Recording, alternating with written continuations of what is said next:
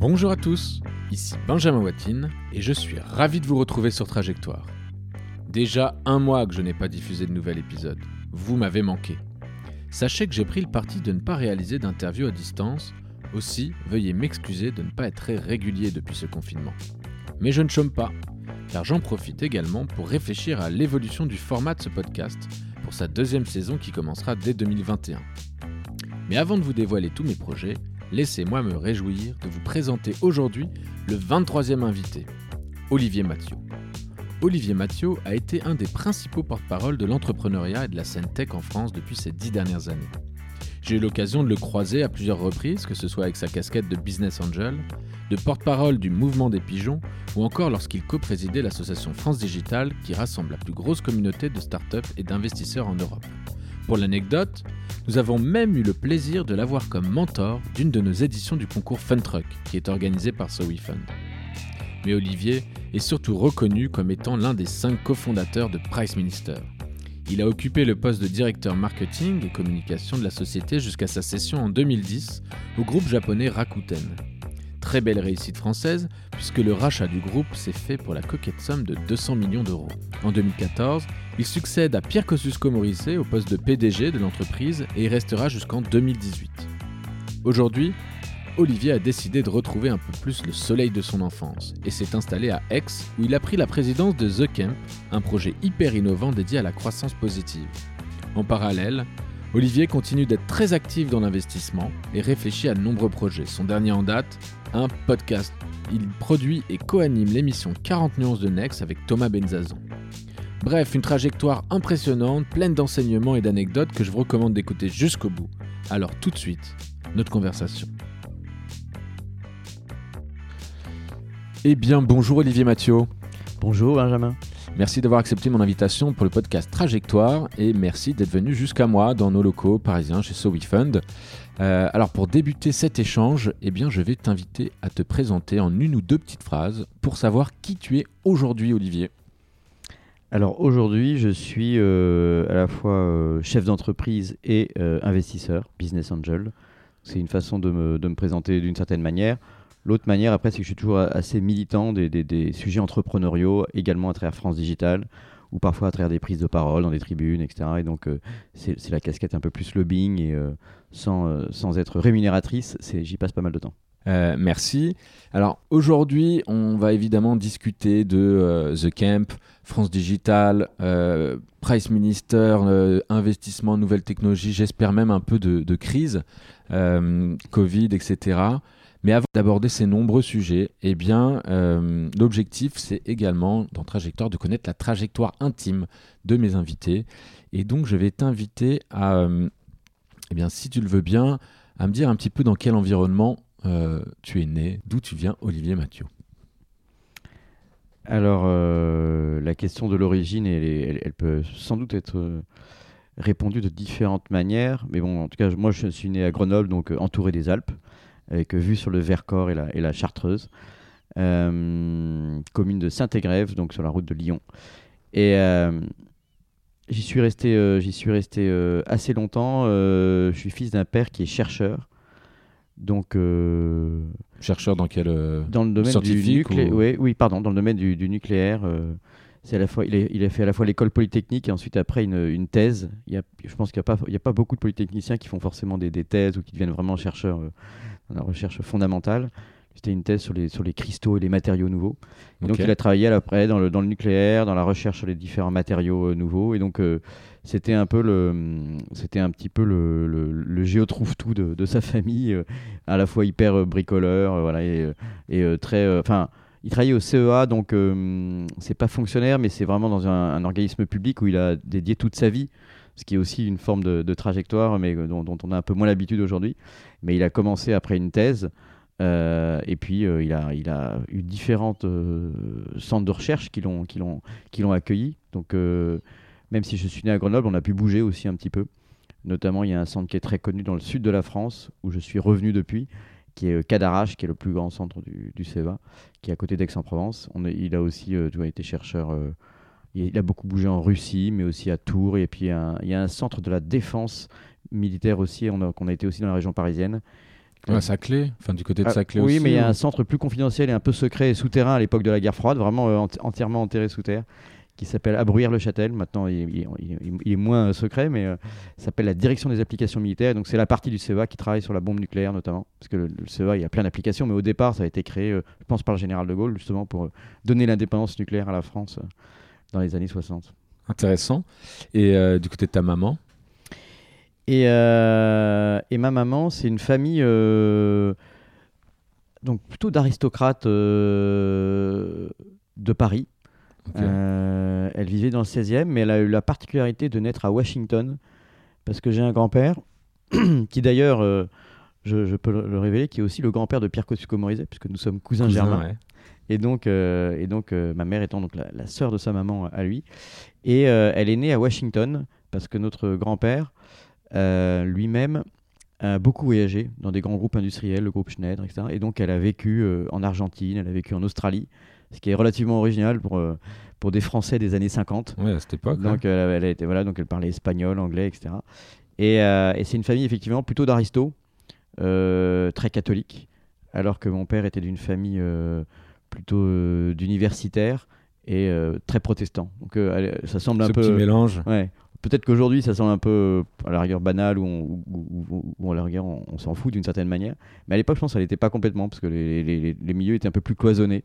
Euh, donc les gens se rencontraient pas forcément. Euh, il y avait plus de pratiquants dans la religion, mais bon, c'est pas les mêmes endroits où on va. Euh, voilà, il y, a la synagogue, le temple, l'église, etc. Donc c'était assez cloisonné. Donc les, les milieux se fréquentaient pas. Donc pour qu'ils se rencontrent, il fallait, il a fallu qu'ils organisent vraiment officiellement la rencontre des parents et que et qu'ils voient si c'était possible que les deux cultures puissent se, marier l'une à l'autre. Et d'ailleurs, il y a une anecdote assez marrante, c'est que mon grand-père, côté paternel, a, a demandé à mes parents de pas se voir pendant un an complet, pendant qu'il écrivait sa thèse, euh, enfin que son fils, euh, donc mon père, euh, écrivait sa thèse, de manière à voir si vraiment ils tenaient l'un à l'autre et si et s'ils pourraient du coup finalement se marier. donc il y en a un qui vivait à Grenoble, l'autre à Paris. Ils avaient interdiction de se voir. Je pense qu'après ma tante qui à l'époque jouait la, la, la, la, jeune sœur de mon père faisait passer des courriers en cachette, etc. Mais voilà. ouais, c'est marrant. C'était l'époque avant Snapchat. et, et, ils ont jamais avoué derrière, plus tard, mais en fait si on s'est vu. Euh, ils m'ont jamais dit. je, crois vraiment qu'ils ne sont pas vus en l'occurrence. Mais ils se sont écrits. Incroyable. C'est l'époque épistolaire. Euh, et alors, toi, dans tout ça, tu arrives, euh, quand? Et, et, est-ce que tu as des frères et sœurs? Moi, je suis né en 71 et j'ai une sœur et deux frères. Et je suis l'aîné de cette fratrie. Donc, j'ai une sœur qui aujourd'hui habite à Montréal marié à un, super euh, Canadien québécois euh, et, un frère qui habitait à Miami, qui bosse dans l'aéronautique. Euh, si on parle de la crise d'un on verra que l'aéronautique, ça c'est un peu dur en ce moment. Et, marié à une Française, mais ils ont, ils ont avec femme et enfant en Floride. Et j'ai un autre frère à Paris, qui caviste. Pas d'entrepreneur. Euh, si, bah, déjà le caviste, il est un peu entrepreneur. Oui, bah, là, il est plutôt salarié pour l'instant. Mais euh, non, effectivement, il n'y a, pas d'entrepreneur euh, dans ma famille de, ce côté-là, en tous les cas. Après, quand on regarde les cousins ou plus loin, il peut y en avoir. Mais il n'y avait pas une fibre entrepreneuriale directement liée à, mon parcours initiatique. avec le recul, cette enfance, là, tu, toute ta, ta, jeune enfance, tu l'as fait en, à Grenoble? Oui, euh, même si mon père a bougé un peu et on a pu le suivre, j'ai vécu aussi par exemple à Manosque en Provence, euh, 2-3 ans, pendant les années collège. Mais sinon, oui, je suis né à Grenoble euh, et puis après, j'y suis retourné aussi euh, enfin, toutes mes années lycée, le bac, etc. Qu'est-ce que tu en retiens? C'est, Tu faisais quoi à l'époque? Tu étais, je sais pas, tu avais des facilités, tu étais un grand sportif, tu courais les, les, jupons, comment ça se passait? C'est quoi le J'étais quand même euh, effectivement assez axé sur le sport, ce qui est euh, assez fréquent à Grenoble, parce que comme il y a la montagne, le ski, je faisais beaucoup de ski notamment. Donc euh, c'est une première façon de voir les choses.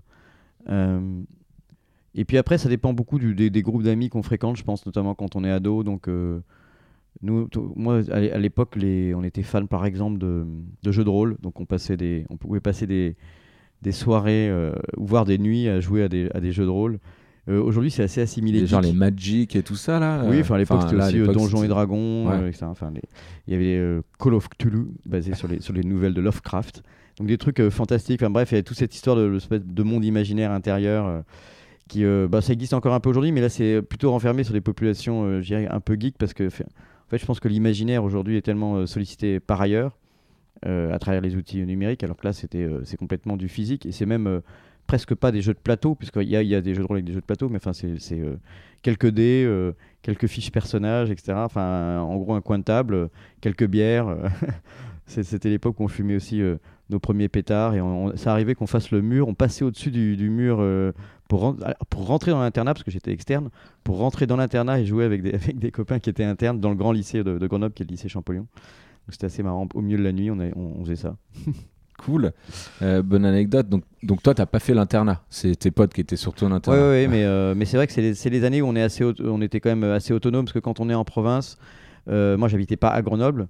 Donc on est assez vite autonome. Alors moi j'avais ma, ma, mobilette, comme on disait à l'époque, c'était avant les scooters, et enfin entre le bus et autres. La, vie en, province, quand c'est un petit peu étalé, comme une ville comme Grenoble, il y a les montagnes, il y a, une, une, banlieue assez vaste, enfin assez étendue derrière. Donc on a, j'ai plutôt une impression de liberté et pas, et pas hyper urbaine. Enfin, le, Grenoble, c'est une petite ville, il y a un centre-ville. Mais pour moi, c'était pas très urbain, c'était plus euh, un truc un peu périurbain, euh, proche de la montagne, etc. Et à partir d'un moment, ça t'a emmerdé d'être euh, d'être justement à Grenoble ou périurbain? Tu t'es dit, je sais pas, j'ai envie de connaître plus grand. le vaste monde. Le vaste monde j'ai l'impression que je réfléchissais pas de cette manière-là et j'ai le sentiment que mes enfants, s'ils le font maintenant, ils se disent. Euh, parce que je les ai emmenés à Marseille et puis euh, on sent que là, aujourd'hui, ils ont envie de bouger ou de voir euh, d'autres choses. Et moi, j'ai l'impression que j'étais peut-être un peu simpliste ou simplet, mais non, je m'étais dit que je suivrais étape après étape pour mes études. Et donc, je, suis parti de Grenoble après le bac à 18 ans. Et sinon, j'ai j'aimais bien euh, l'idée de voyager. Et puis dès que j'ai eu 18 ans, j'ai pu faire mes premiers voyages un peu seul. Donc euh, c'était ma, façon d'explorer le monde. À l'époque, je ne sais pas si ça existe encore, mais j'imagine que oui, c'est avec la carte Interrail qui permettait aux, jeunes de, faire tout le tour d'Europe euh, avec pas cher. Donc entre la Grèce, la Yougoslavie, enfin l'ex-Yougoslavie, ou de remonter jusqu'à Berlin, ou de faire des trucs assez marrants, juste avec, avec un seul billet de train. Et ça, tu l'as fait seul ou tu l'as fait avec des potes? Non, on, partait, on était partis en petit groupe.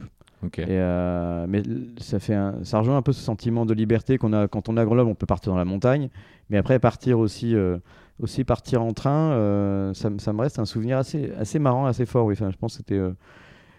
quand on est plus jeune, on peut être invité chez des amis ou autres pour, pour partir un peu. Mais quand on part vraiment seul, d'un seul coup, il y a un truc qui se, qui se libère, une sorte de chakra qui s'ouvre, et puis on dit, bah oui, c'est possible, on peut. Ouais, on a accès à tout ça.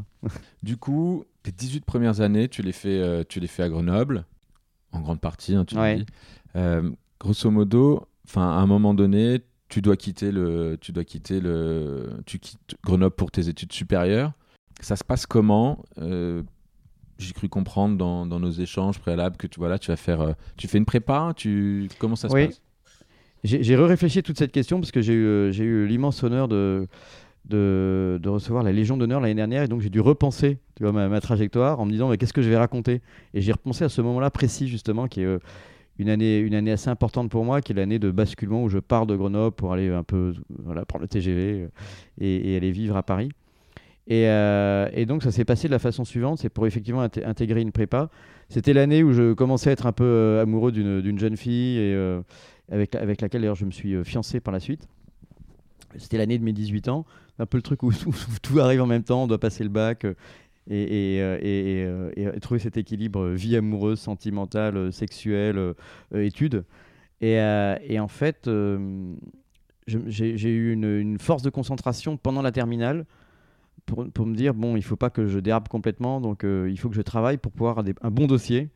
Aujourd'hui, les jeunes, ils parleraient de parcoursup ou etc. Enfin, et avoir du coup les bonnes classes préparatoires dans les grands lycées parisiens. Et donc j'ai énormément bossé euh, les deux premiers trimestres de, de terminale. Et c'est ça ce conseil que je donnais en faisant un petit discours qui racontait un peu mon, parcours, c'est de dire il faut vraiment très très bien bosser. Alors je sais pas si c'est encore vrai aujourd'hui, mais il fallait vraiment, pour moi, très bien bosser le deuxième trimestre de l'année. Parce qu'apraprès, euh, c'était joué. Puisqu'ensuite, euh, on était pris ou pas pris, de toute façon. Donc, le, le, résultat de la fin de l'année ne, ouais, servait plus à grand chose. Et donc j'ai concentré mon effort au maximum finalement sur euh, un deuxième trimestre pour avoir justement une trajectoire ascendante, parce qu'il regarde vraiment les courbes de, croissance, des notes, des appréciations, etc. Et donc j'étais pris dans les grands lycées parisiens. Euh, de classe préparatoire. Donc j'avais une certaine fierté, une certaine un peu appréhension en me disant est-ce que je vais être capable de me retrouver avec un truc hyper sélectif, hyper concurrentiel, compétition? Et j'avais envie de me confronter à ça. J'avais l'esprit un peu compète. Et du coup, avant, pendant ta période de lycée à Grenoble, tu étais plutôt aussi un, une sorte de bachoteur ultra je sais pas, faire des, des charrettes pour. Euh, voilà, tu travaillais de manière assez intense. Euh, non, j'ai toujours travaillé. Où... C'est une bonne question parce que la façon dont travaillent les gens, ça, ça, ça, peut en dire un peu long euh, sur eux. mais bon, c'est pas forcément ni une qualité ni un défaut, c'est vraiment un, trait de caractère. J'ai toujours bossé un peu en dernière minute, et donc c'est un peu, c'est un peu l'horreur d'ailleurs non, dans, la question de la gestion du stress pour les autres. Moi, je vis avec moi-même, donc j'arrive à m'en sortir, mais ça peut créer pas mal de stress. Et euh, non, en fait, je, bossais. Euh, j'étais effectivement plutôt bon élève. Et ça m'intéressait. Enfin, par ailleurs, j'ai des très bons souvenirs. Euh, je suis pas. Moi, je. J'ai pas eu de phobie scolaire ou de trucs comme ça. Enfin, j'étais bon élève, mais. Alors peut-être ça peut paraître prétentieux, mais je pense que j'étais un bon élève cool. C'est-à-dire que j'ai des bons souvenirs de lycée, des, des, trucs marrants comme comme je le disais, même quand on jouait au jeu de rôle, on faisait le mur pour rentrer dans le lycée, donc c'était plutôt paradoxal, mais c'était parce qu'on rentrait de nuit, on, forçait la porte, machin, etc. On se faisait courser par le gardien. Et euh, moi, j'avais un bon rapport au lycée, je trouvais ça hyper sympa. Il y avait une solidarité dans les classes aussi. Euh, les professeurs euh, étaient très humains. J'ai très bons souvenirs de certains profs qui finalement marquent aussi la trajectoire pour le coup, parce qu'il y a quelques moments, plein de mauvais profs. Et parfois, on joue aux cartes au fond de la glace en attendant que ça finisse. Et puis, il y a aussi des, quand même quelques profs inspirants. Et c'est ceux-là aussi que j'aime retenir. Et donc, tous ces moments-là font qu'à un moment donné, j'ai concentré mon effort. J'ai eu un bon dossier. Et puis après, euh, j'étais un peu en roue libre jusqu'au bac et euh, j'ai des prix à Paris. Quoi. Et, alors à Paris, tu choisis. Euh, enfin, j'imagine tu, tu prends le meilleur si tu as le meilleur parmi les meilleurs lycées. J'étais pris au lycée Louis le Grand, oui, qui était un, qui était un, qui est toujours un des très grands lycées français. Donc c'est hyper prestigieux. Et pour la petite anecdote, en fait, mon père avait été aussi à Louis le Grand, en classe prépa scientifique maths sup. Donc, donc, pour le coup, dans les années 60. Et c'était assez marrant parce que donc moi je, je, me retrouvais seul à Paris, enfin dans une, dans une chambre chez mes grands-parents qui m'avaient laissé une chambre, etc. Et euh, je prenais le RER e tous les matins, donc je commençais à prendre la vie euh, parisienne. Je pense que j'avais jamais pris le RER e euh, pendant les 10 premières années, 18 premières années de ma vie. Et puis je me retrouvais donc dans le quartier latin. Ouais, parce que c'est hyper sympa de, de Bulle Grande, t'es dans, es dans ouais, le ouais, c'est en face de la Sorbonne, rue Saint-Jacques. Enfin, c'était un, truc pour un provincial qui connaît pas. Ouais, et en plus une sorte de, mythologie euh, du, du, quartier latin, pas loin de Saint-Germain, etc. et donc on, a, on allait toujours au bar euh, L'Escolier. En face de quand on traversait le, couloir de la Sorbonne. Je sais pas si on peut encore aujourd'hui entre le Covid, les, les plans pirates, etc. Mais là, on avait le droit de, traverser librement le grand couloir de la Sorbonne. En face, on se retrouvait sur la petite place de, la, là où il y a tous les, bars, euh, etc. Et donc, euh, c'est des souvenirs assez marrants, de, pour moi, très exotiques. Alors maintenant, ça paraît euh, banal parce que j'ai fait quand même un, peu beaucoup de, vie parisienne, mais c'était très exotique quand on arrive. C'est-à-dire, c'est intéressant et c'est c'est intéressant en en parlant avec toi de, de, de, de, se réétonner, enfin, ou de repenser aux, étonnements initiaux. Comme le premier, le premier voyage seul ou le fait d'arriver à Paris, de se dire ce truc, voilà, un peu comme dans les films, le type qui arrive à New York ou qui se retrouve, euh, qui se retrouve comme ça face à des grands buildings euh, euh, qu'il a pu voir seulement à la télévision ou autre. Et je pense que j'ai ressenti assez fortement ça. Et juste en en reparlant, là, je le ressens à nouveau. C'est assez étonnant. Alors, à un moment donné, tout se passe bien. je vais même revenir à encore Louis le Grand. Quand est-ce que tu te fais tes, meilleurs potes? Euh, est-ce que, est que d'ailleurs tu as gardé de cette période, soit Louis le Grand, soit euh, plutôt à Grenoble, ils, viennent d'où? Euh, tes, meilleurs potes, tu les as fait où? On, effectivement, on fait je me suis fait des très bons potes à Louis le Grand, mais, mais en première année c'était compliqué. Il y avait, je crois qu'on devait être deux de la région Rhône-Alpes à arriver à être pris dans, dans, le lycée. Il y avait que deux classes prépa donc HEC, et puis il y avait un peu les des, des, des, des, élèves hyper brillants qui arrivaient de Rennes, euh, de Nice, de, de Lyon, puis quelques-uns qui avaient fait leur, euh, leur, lycée dans les grands lycées parisiens, enfin leur, leur terminale, etc. Et donc, euh, la première année, je me suis retrouvé un peu introverti, renfermé sur moi-même, un peu trop impressionné par le truc. Quoi. Donc, avec, des, avec des élèves, pour le coup, très grande gueule. Alors qu'arrivant de province, moi, j'avais toujours été le bon élève, je prenais la parole facilement, enfin, et, et, les profs m'aimaient bien j'avais l'impression de me retrouver avec des gens vraiment meilleurs que moi, quoi, vraiment bien meilleurs que moi. Et donc ça m'intimidait, je me disais, je, je suis pas à la hauteur. Euh, genre, par exemple, mais ils lisent Le Monde tous les jours, mais j'ai jamais lu Le Monde de ma vie. Moi, je faisais, je, je, pas, le journal, ski, quoi. et euh, enfin, je lisais un peu le journal, mais euh, Mais bon, il y, avait comme ça une sorte de, tradition culturelle du grand lycée ou du quartier latin. Certainement tout le monde n'était pas comme ça, mais ceux qu'on voyait ou qui prenaient fortement la parole, avec une, ambiance en plus un peu de compétition à l'intérieur de, la classe prépa, du bizutage, des rituels, des, surnoms, des prénoms, enfin il y a un truc très ritualisé qui est très théâtralisé en fait. Euh, et, donc moi j'étais un peu intimidé par ça et en même temps ça m'amusait mais ça me donnait l'impression je me disais il faut que je m'intègre à l'intérieur d'un clan euh, on pourrait c'est comme un peu une sorte de franc-maçonnerie ou un truc comme ça. Et mon, mon défi c'était pas de le critiquer ou de, de, me mettre en dehors. C'était plutôt de me dire comment je peux en faire partie. Après je pourrais le critiquer mais comment je peux faire partie de ce truc là et, euh, et donc j'ai eu je me suis j'ai eu bon j'ai eu des très mauvaises notes. J'étais je me sentais un peu humilié au départ. Et on dit souvent ça de la prépa mais bon moi je l'ai vécu mais plutôt comme une épreuve qui me permettait de de, de, de, grandir. comme dans, dans, les fameux clichés, euh, euh, ce qui ne tue pas rend plus fort, euh, je me disais, bon, je vais y arriver. Mais, et à un moment donné, je me suis dit, bon, j'ai pas assez de force de travail, je, je serais sans doute pas pris en première année la première fois. Donc je me suis mis dans un, un état d'esprit d'insister, de dire, bah, si je dois le repasser, je le repasserai, je vais travailler comme si j'allais le repasser. Et là, cette première année, je me suis pas fait du tout d'amis du coup pratiquement pas quoi. Enfin, c'était. De toute façon, c'est dur hein, quand tu viens. Enfin, j'imagine. Ou alors tu te fais l'ami Ronalpien parce qu'il y a des choses qui te rapprochent. Euh, en revanche, en revanche, en deuxième année, effectivement, j'avais euh, beaucoup plus de facilité. Je m'étais habitué à plein de trucs, à la façon de vivre, au rythme, au travail, et, puis, après, moi-même, je devenais euh. Enfin, j'étais même rédacteur en chef du, journal, interne du, truc, etc. Donc j'avais pris un peu plus d'assurance, disons. Euh, et, et, là, pour le coup, je me suis fait pas mal d'amis. Et donc, euh, parmi ceux-là, ils intègrent les écoles euh, qui sont souvent à Paris. Et HEC, ESCP, et donc ESSEC. Et donc, on se retrouve. après, on, ça ne veut pas forcément dire que ce ne sont pas tous mes meilleurs amis.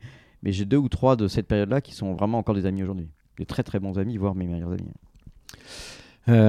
bon, on a parlé, parlé, de tout ton parcours scolaire. À un moment donné, à la fin de ta prépa, bah, c'était dans un objectif, c'est de faire une des grandes écoles. Euh, tu te retrouves à HEC. Mm. Euh, qu'est-ce que tu en retiens d'HEC avant d'attaquer sur ta trajectoire professionnelle? Euh, bah, HEC, c'est. je trouve qu'il y a. J'en retiens beaucoup le campus, qu'il y a un truc qui est un, peu, un peu à l'américaine, où on part dans les Yvelines, à jouer en Josas, et on est un peu dans la forêt. Il y, a un endroit comme ça assez, assez idyllique. Euh, vers le plateau de Saclay. Et donc finalement, euh, après, il y a l'esprit de promo, mais dans, à laquelle moi je ne me suis pas énormément intégré. Il se trouve que j'avais une fiancée qui faisait des études vétérinaires à Maison Alfort, donc je sortais beaucoup du campus.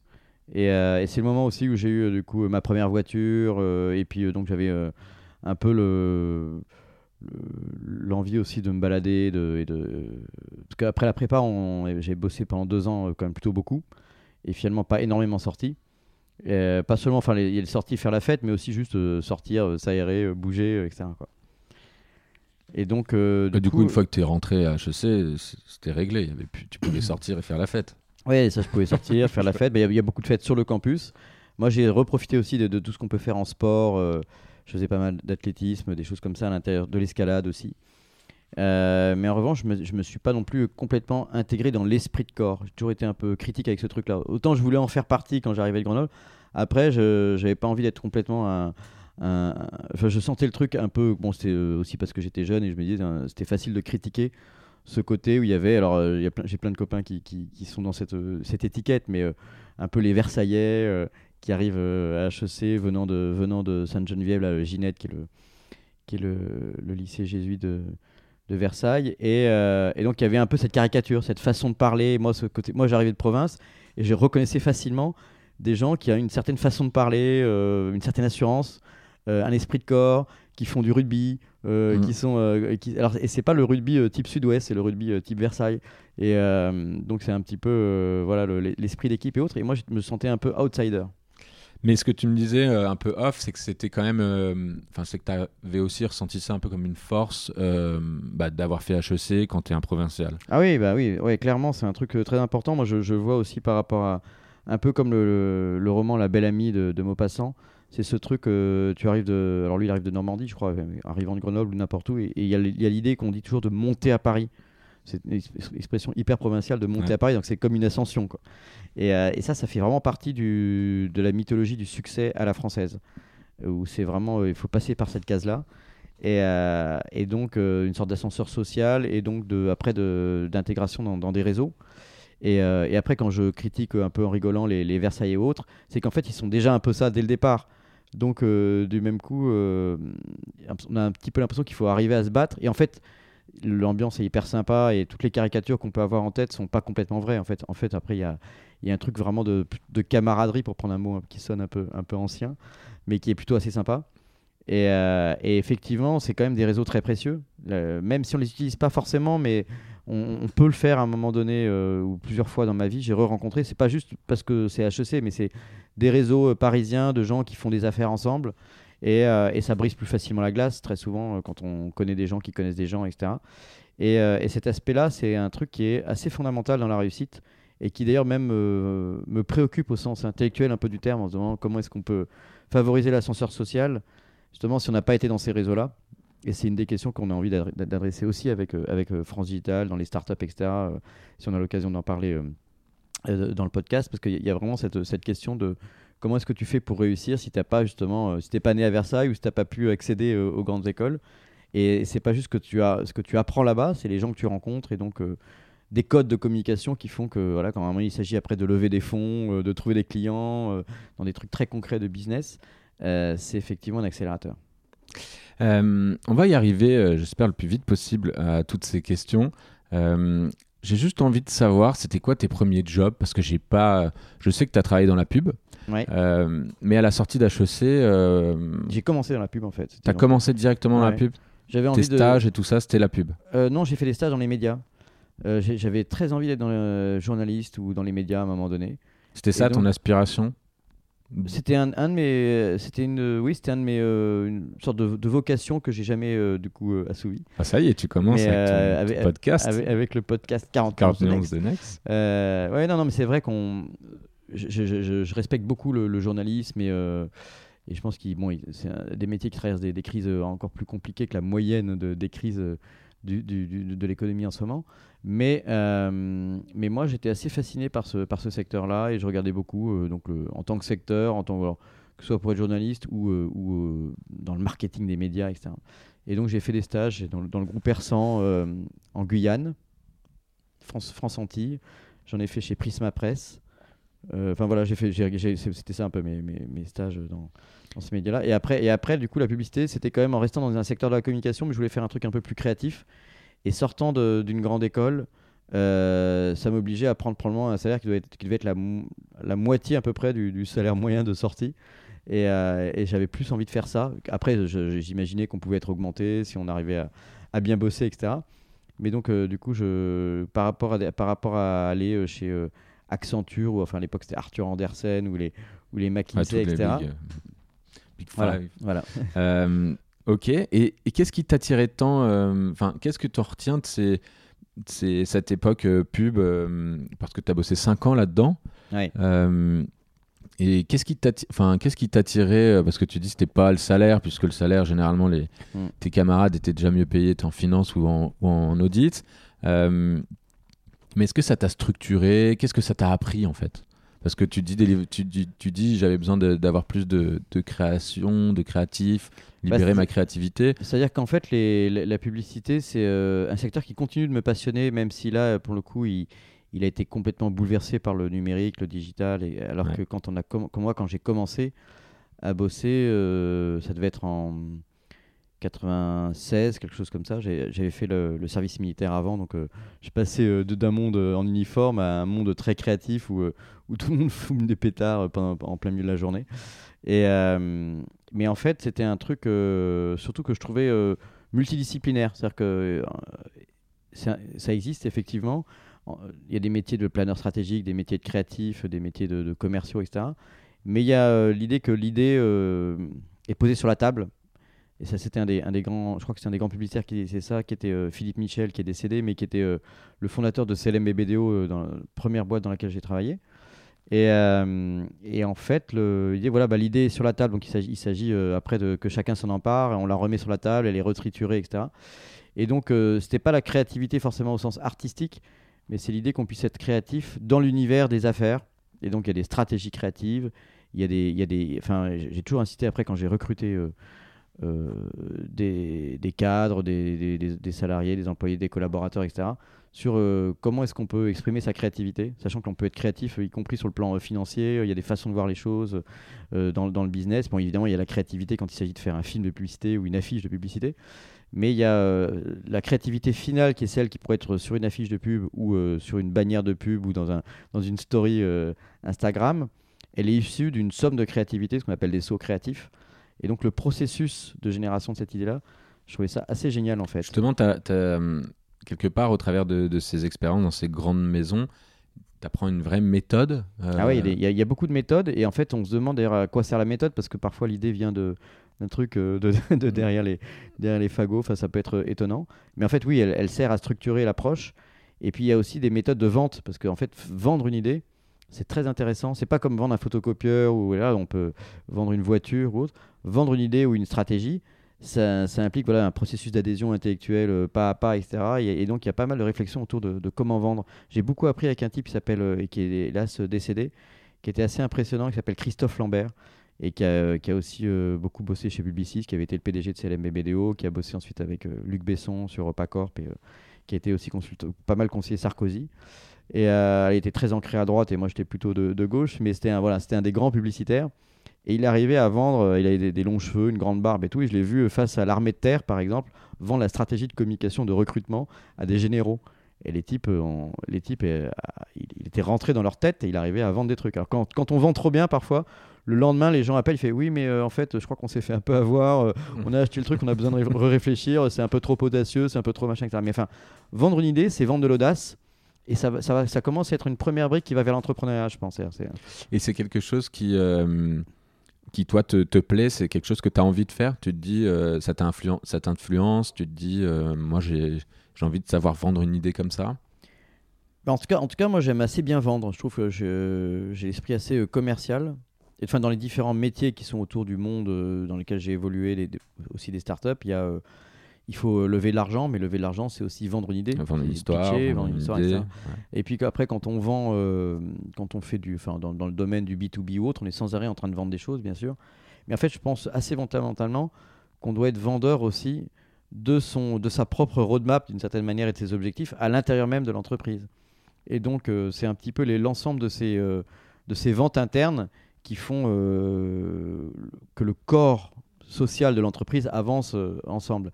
C'est-à-dire que chaque euh, organe, chaque partie vend des trucs aux autres. Il y a des priorités qui se font, et là, les méthodes, c'est la, gestion de, de, roadmap technique, commercial, marketing, etc. Mais chacun doit vendre ces trucs-là. Et si quelqu'un est trop faible, il peut être très brillant, mais trop faible en vente à l'intérieur de ce corps, enfin, si je prends l'image d'un corps au sens anatomique, tu as un organe qui est trop faible, ça va poser un problème parce que finalement, les priorités vont se défaire euh, et il faut assez bien équilibrer sa capacité à chacun à vendre, parce qu'il faut que le marketing aille vendre un truc euh, au développeur, il faut que le développeur euh, sache vendre ouais, c'est aussi, du management, c'est aussi du leadership. Oui, bien sûr. Mais moi, je parle de vente parce que c'est l'idée qu'il ne faut pas imposer les choses. Enfin, j'aime bien, et j'insistais toujours là-dessus sur mes équipes, de dire écoutez, je leur disais, le, marketing, vous êtes, vous êtes l'équipe qui est proche des clients et tout, mais quand vous allez voir un ingénieur, il a une liste de trucs à faire, il a pas envie de enfin, il a peut-être envie de vous voir, mais en tous les cas, il a plein d'autres trucs à faire que lui a donné le CTO, que lui a donné, etc. Et ben, à un moment donné, vous devez lui vendre votre truc. Donc, il faut que vous lui racontiez une histoire, il faut que vous l'emportiez et tout. Il faut qu'à la fin de, votre réunion, il ait juste tellement envie de faire ce que vous avez, euh, lui avez demandé qu'il fera plus le reste. Quoi. Donc, c'est une sorte de compétition, justement, toujours euh, interne, un peu comme, le, comme, le, comme une sorte de, marché noir du temps passé de chacun sur, sur ces sujets. Quoi. Euh, alors Olivier, tu es plutôt euh, reconnu aujourd'hui euh, dans l'écosystème d'innovation startup euh, pour avoir été l'un des cofondateurs de Price Minister, notamment, hein, mais, mais c'est de là quand même que tout commence. en... en fait, c'est quoi la, petite histoire? Ta petite histoire de Price Minister, ta petite histoire, ou d'ailleurs ta belle histoire, mais... Ben, ça commence toujours par une petite histoire. non, mais donc moi, moi effectivement, mon mon cousin Pierre Kosciusko-Morizet euh, m'a présenté le dossier. Euh, je suis un peu plus âgé que lui. il, me, le présentait parce que j'avais un regard plus marketing et, notamment, euh, pour prendre un peu d'anglicisme, de, branding, c'est-à-dire de travailler vraiment sur, sur, la marque. C'est ce qu'on fait aussi beaucoup en agence. On a souvent les, les, agences sont moins sur le quantitatif ou le, ou le, marketing relationnel, etc., mais même un peu plus sur la, la création du, du goodwill et de, et de, et de, cette petite, de ce petit supplément d'âme qui fait qu'ensuite on, peut retenir une marque, euh, l'acheter, voire euh, payer plus cher et donc bah, générer des profits parce que la, marque elle, elle, sert à créer cette relation de confiance avec les consommateurs. Et donc il, il m'avait fait signer un NDA et je me dis on est quand même de la même famille. Est-ce qu'on a vraiment besoin de, de signer un accord de confidentialité? Et il m'a dit non mais même mon père même mon père et mon grand-père l'ont signé, je ne parle à personne de cette idée euh, si c'est signe, signe pas. Et d'ailleurs, c'est euh, intéressant parce qu'on défend exactement le contraire aujourd'hui. je, je, je, suis certain qu'il avait complètement tort à l'époque, pour que je lui redise.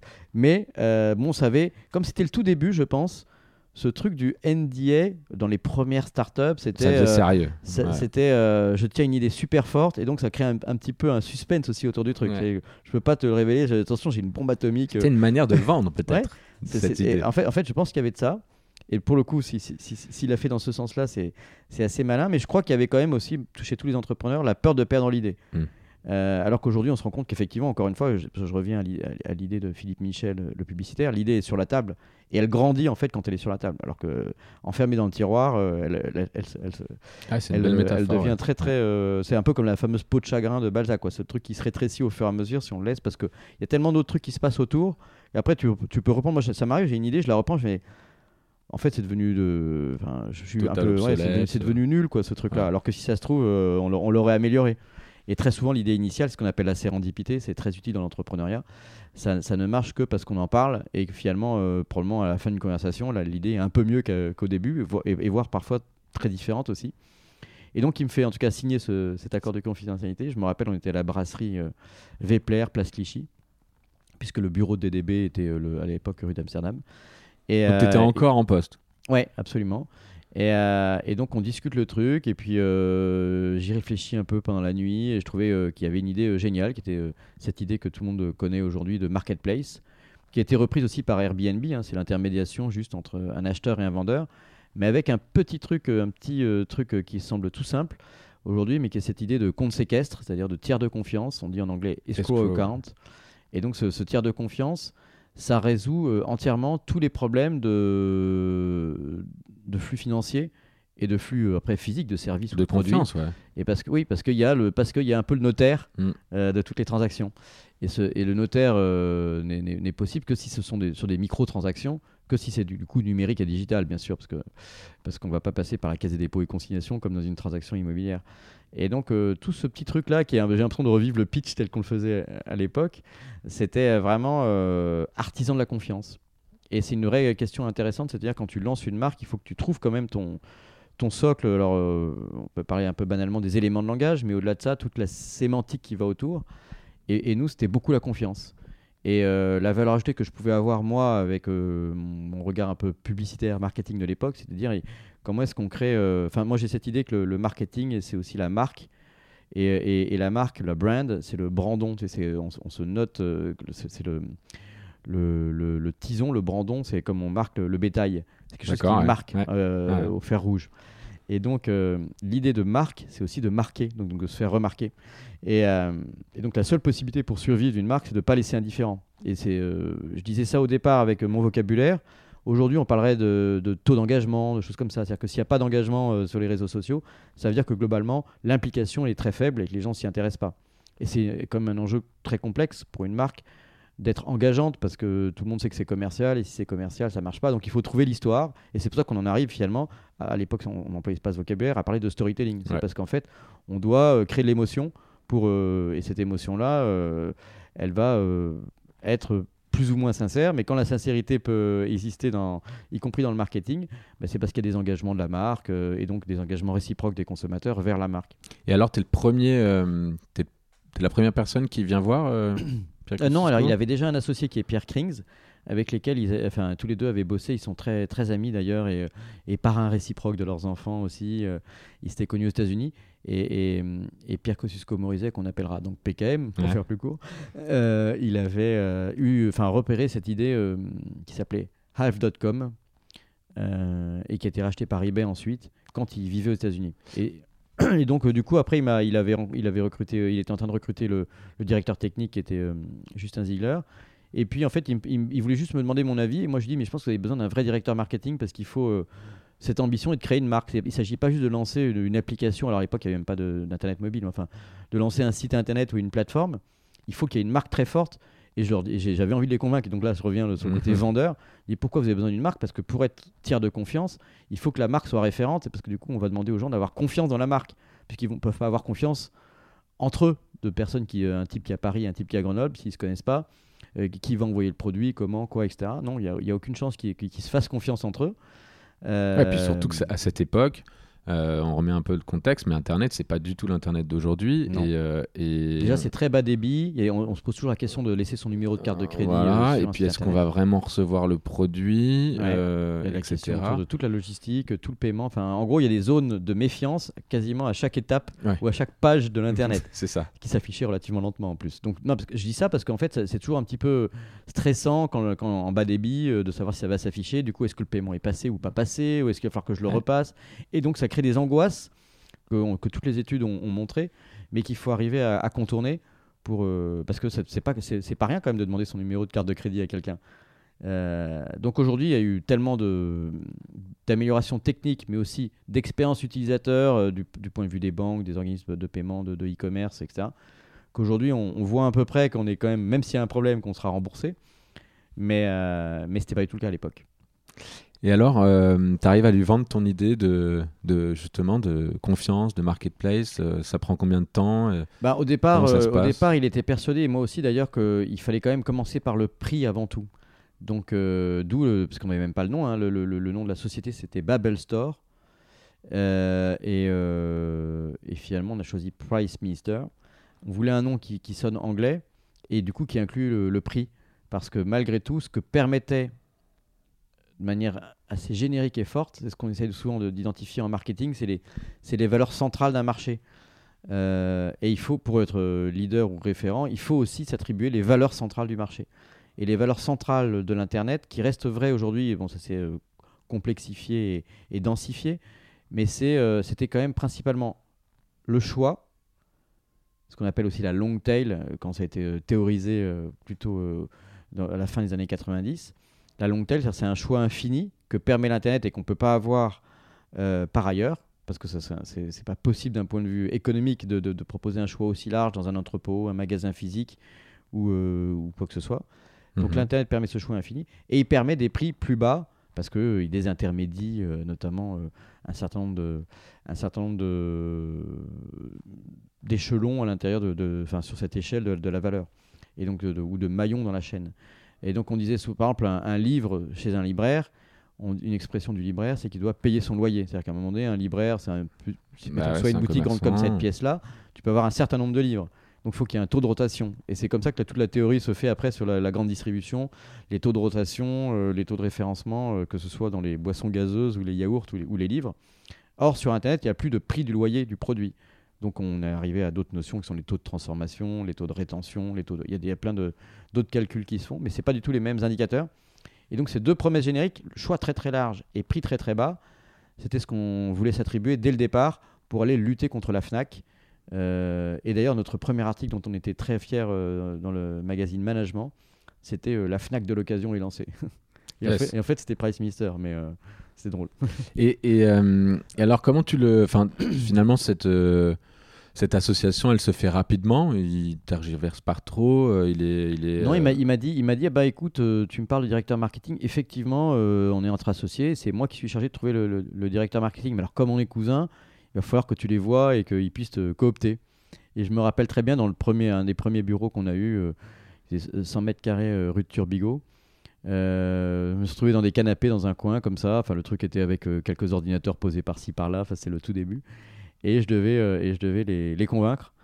Et je me suis dit que comme, comme j'étais très motivé, je me suis dit, et je me suis toujours dit, j'ai pas envie forcément de me lancer seul dans l'entrepreneuriat, et même aujourd'hui pour lancer autre chose, quoi que je fasse, j'ai envie d'être avec les personnes avec lesquelles, enfin, qui ont envie de travailler avec moi et que ce soit un, peu cet esprit d'équipe. Et, euh, et, je me rappelle que le, le, lendemain ou quelques jours après, je leur ai écrit à chacun un mail ou, ou peut-être un mail global, mais parlant de chacun, en disant voilà ce que j'ai pensé de vous, voilà ce que, ce que je pense qu'on devrait faire, etc. Ah, mais en, en, disant le truc très. Euh, très, euh, très sincère parce que je disais, euh, par exemple, euh, Justin Ziegler, il, il, s'est remoqué de moi après parce que je lui ai dit voilà, je sais plus quel mot j'ai employé, mais j'ai dit, j'ai trouvé, euh, j'ai trouvé Justin euh, très cynique et en même temps très, très exigeant. Il dit, mais comment le type il est en train de se faire recruter Pourquoi est-ce qu'il dit que je suis cynique? Parce qu'il a toujours été très cassant. Il l'est encore aujourd'hui, mais c'est, la preuve de son exigence. C'est ce truc-là. Euh, il dit, mais écoute, ça c'est la merde ce que tu me dis, c'est pas possible. Voilà.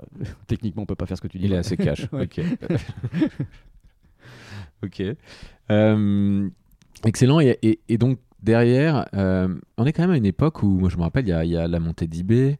Euh, enfin, c'est le tout début, non? Il y a Ibazar même, je me rappelle, il y avait un truc oui, comme oui, ça. Oui, oui, Ibazar, c'était d'ailleurs un, justement un copain de ma même promo HEC. Euh, et euh, en fait, euh, je ne sais plus exactement quand ça a été lancé, mais ça a été racheté par eBay, Très vite, qui d'abord avait lancé eBay France, et puis, et puis finalement, étant présent sur place, avait une stratégie de rachat. Mais il y avait aussi Auckland, qui avait été créé par Fabrice Grinda, qui est bien connu comme business angel euh, vivant aux États-Unis euh, aujourd'hui, je crois. Et, euh, et donc, ce marché de la place de marché, avec enchères, Auckland, ça venait de Auction Land, hein, donc c'est vraiment les enchères. Et, et c'était, c'était le tout début vraiment de, de, la vente entre particuliers. Donc c'était assez génial. Et il y avait beaucoup, beaucoup d'autres. Enfin, on retient cela, mais est-ce qu'à l'époque, il y avait beaucoup, beaucoup d'autres acteurs? C'est-à-dire, ça y est, c'était l'ouverture, tout le monde s'y mettait, etc. Il y avait beaucoup euh, d'acteurs dans le e-commerce. Après, nous, on était sur un secteur un peu, un, sous-ensemble qui était la marketplace, où on peut avoir des vendeurs particuliers, des vendeurs professionnels. Euh, mais on n'avait pas de stock, on n'avait pas d'entrepôt, pas de logistique. Amazon n'était pas encore ouvert en France, mais c'était déjà la marque la plus connue du e-commerce. C'est-à-dire que quand on posait les, quand on regardait les sondages de notoriété, Amazon.com était euh, déjà parce que tout le temps dans les médias, etc. Et ça, c'était quelque chose qui nous agaçait énormément, c'est que les journalistes et, Pierre d'ailleurs en avait fait aussi un, cheval de bataille, je pense à juste titre. Encore aujourd'hui, on peut se poser cette question d'ailleurs hein, quand on quand on voit à quel point euh, les Gafa en fait profitent euh, y compris des, de l'exposition médiatique qu'il aurait offerte gratuitement, même par les hommes politiques français, enfin, ou européens. Parce que comme on en parle, on en fait des références. Et à une époque où c'était, nous c'était pour Amazon, c'était très agaçant, mais bon, c'était comme ça, euh, difficile de le dire, mais c'est aussi la force d'Amazon. Mais c'est vrai qu'il n'y avait pas non plus, je pense, un conseil d'administration ou une réunion ou autre où le, où le mot Google n'était pas cité. Et, PayPal, euh, je me rappelle aussi de la période PayPal, où, dès que, parce qu'il y avait gros sujets de paiement justement dans tout le e-commerce, dès qu'on parlait d'e-commerce, on parlait de PayPal. Ouais, absolument. Euh, et bon, enfin bref, donc du coup, du coup, la force de, créer des marques, et d'ailleurs c'est ce qui m'a changé de la publicité, c'était de, de, de, de, me demander comment est-ce qu'on peut faire de sa marque un objet conversationnel. Parce que comme tu es une marque, c'est passionnant ça. es une marque un vrai sujet de thèse. Ça pourrait être un sujet de thèse, mais parce que le, principe, c'est que tu peux pas croiser ta marque dans la rue ou dans un magasin où c'est un rayon de supermarché, quand c'est euh, Price Mister ou Amazon. Donc, soit les gens vont aller chercher dans un moteur de recherche, soit en, en, entendre parler. Mais plus la marque s'inscrit dans la vie des gens, plus elle peut devenir un objet conversationnel, moins elle devient commerciale, plus elle devient sympathique. Alors, c'est un peu retort, mais c'est aussi euh, comment tu entres et que tu crées euh, de quelque chose d'abstrait, quelque chose d'un peu plus concret, en tout cas dans, dans la façon d'en parler, etc. Alors, on se pose tous la question, euh, Price Minister, tu me dis c'est 5 cofondateurs. 5 cofondateurs, c'est beaucoup aujourd'hui dans le monde de, la startup euh, parce que tout simplement on se dit. Oui, il y, avait, bah Nathalie, euh, Nathalie Gaveau aussi que, que, je n'ai pas cité parce qu'elle est partie plus tôt, mais effectivement on était 5 au départ. Et 5 cofondateurs, ça fait. Il faut partager tout, tout, ce gâteau de départ, même si on ne savait pas que ça allait devenir ce, gros gâteau forcément, mais c'est l'histoire du départ. Mm. comment ça se passe? Enfin, je veux dire, comment tu je sais pas, avec le recul, euh, moi je demande, quand je rencontre des, fondateurs qui sont, il y en a encore quelques-uns, insectes, ils sont très nombreux aussi, ils sont quatre, tu vois, euh, quatre ou cinq, je me dis, mais voilà. Comme... Vente privée aussi, il y en a quelques-uns. Ouais, voilà. Alors Blablacar, c'était trois. Et bon, je pense que c'est une bonne question. C'est euh, effectivement, est-ce qu'il faut entreprendre seul ou à plusieurs, et puis à plusieurs jusqu'à combien? Sachant que je fais aussi partie du, du cercle du Galion, tu vois, qui est, euh, plein, d'entrepreneurs qui justement euh, discutent entre eux, un peu sous, sous la confidentialité, parce que ça permet d'identifier des best practices et puis de temps en temps de sortir un, livre blanc ou un article ou, une prise de position. Mais euh, il était démontré assez bien par le Galion qu'il faut, il faut, pas qu'il y ait un équilibre. Enfin, ça marche mieux en général. C'est pas toujours vrai. Hein. Aucune loi n'est vraie. Il y a toujours des exceptions. Mais que ça marche mieux quand il y a quand même un déséquilibre. Donc il y a un leadership euh, je parle dans finalement dans la table de répartition du capital, notamment, ça, part, ça part de là, mais aussi après dans la répartition des, des rôles et autres. Et, euh, et moi, j'étais, pour être tout à fait transparent, j'étais celui qui avait le moins de parts parce que j'étais arrivé le dernier. Donc, du coup, les, précédents qui, étaient, qui avaient déjà finalement leur, leur, leur, leur, pack d'actionnaires m'ont revendu des parts mais je devais négocier directement avec eux au, nominal, donc j'avais beaucoup moins de parts et, euh, et, euh, et, Pierre euh, devait avoir probablement 6 ou 7 fois plus que moi, par exemple. Donc après, c'était à moi de décider si je voulais faire partie quand même de cette aventure en étant, en étant moins, un cofondateur, mais moins, moins incentivé par, la, par le capital. Moi, je trouvais que, un, le projet était génial, qu'il y avait une super équipe et qu'on pouvait réussir et que ces cinq personnes-là étaient complémentaires les unes des autres. Et, et moi, j'avais plutôt envie de travailler en équipe.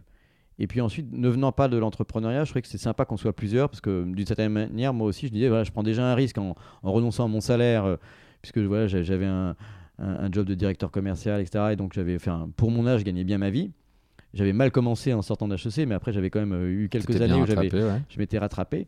Et, et, eux, ils me disaient, ah oui, tu gagnes bien ta vie et tout. Et je dis, oui, en plus, je prends un appartement et tout. Donc, euh, donc du coup, j'avais quand même négocié d'avoir un petit salaire alors qu'ils n'en prenaient pas du tout et du coup, j'ai sacrifié un peu ma prise, de ma prise de participation pour avoir un petit revenu.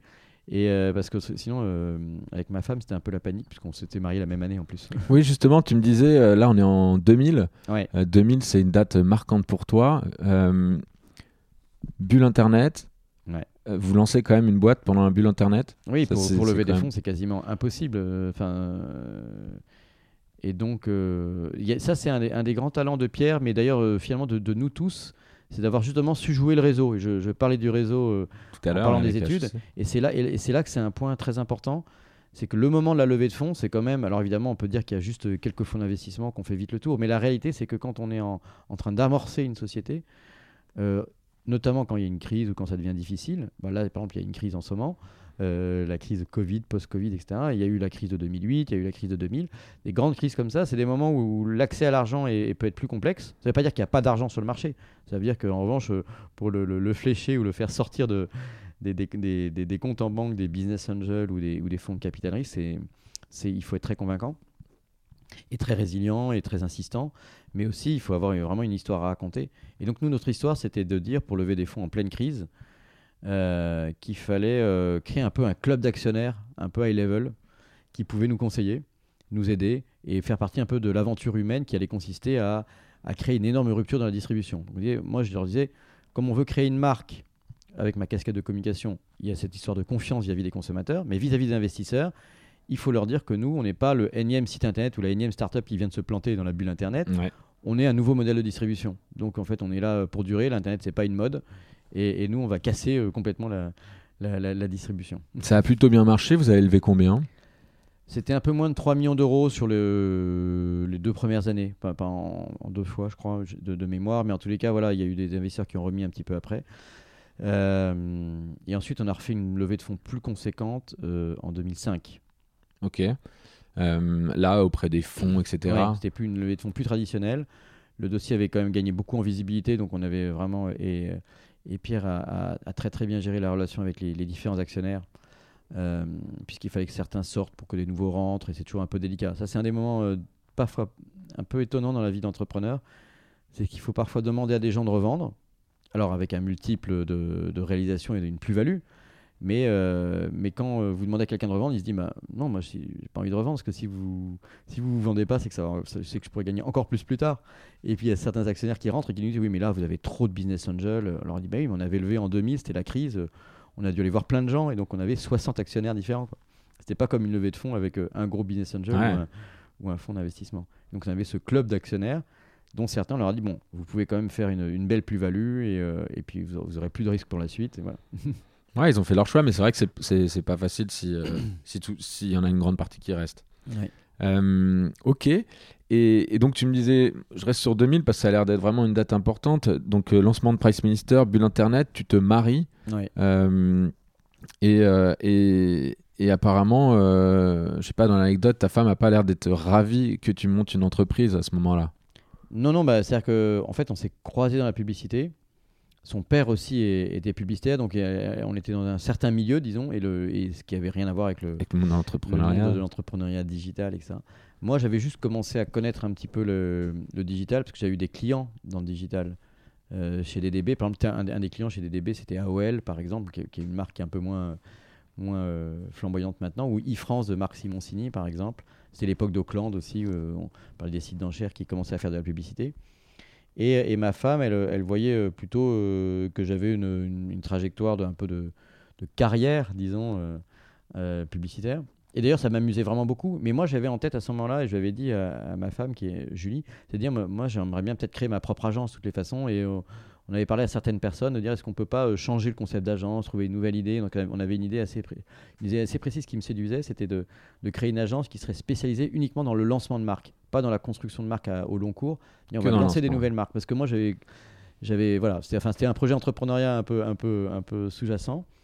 Et puis finalement, euh, bah, finalement, euh, finalement j'ai dit à ma femme, bon, écoute, je vais faire autre chose, je vais lancer vraiment ma propre marque en fait. puis comme ça, c'était un, un, des, un, des, ressorts importants. Donc elle, pour moi, c'est de créer ma propre marque.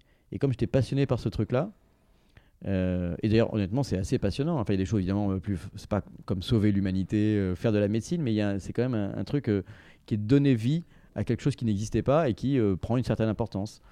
Euh, donc c'est une, notion un peu de fierté de, qui rejoint la créativité bah aussi. Oui, la création et la créativité. Et, euh, et, en fait, ma femme, évidemment, c'était le moment où on achète un appartement ou des choses comme ça. Donc euh, elle a eu un petit moment de panique. Et en fait, elle a vachement participé au début après. Parce qu'on faisait appel à toutes les énergies possibles pour aller faire tracter dans la rue, pour pour euh, nous aider sur les, différentes petites tâches avant d'avoir vraiment les moyens de pouvoir recruter. Que, Donc ça a été pas mal ton allié finalement et vous, avez, après, après un peu moins. Je pense qu'on en a eu marre à un moment donné parce que ça prend beaucoup.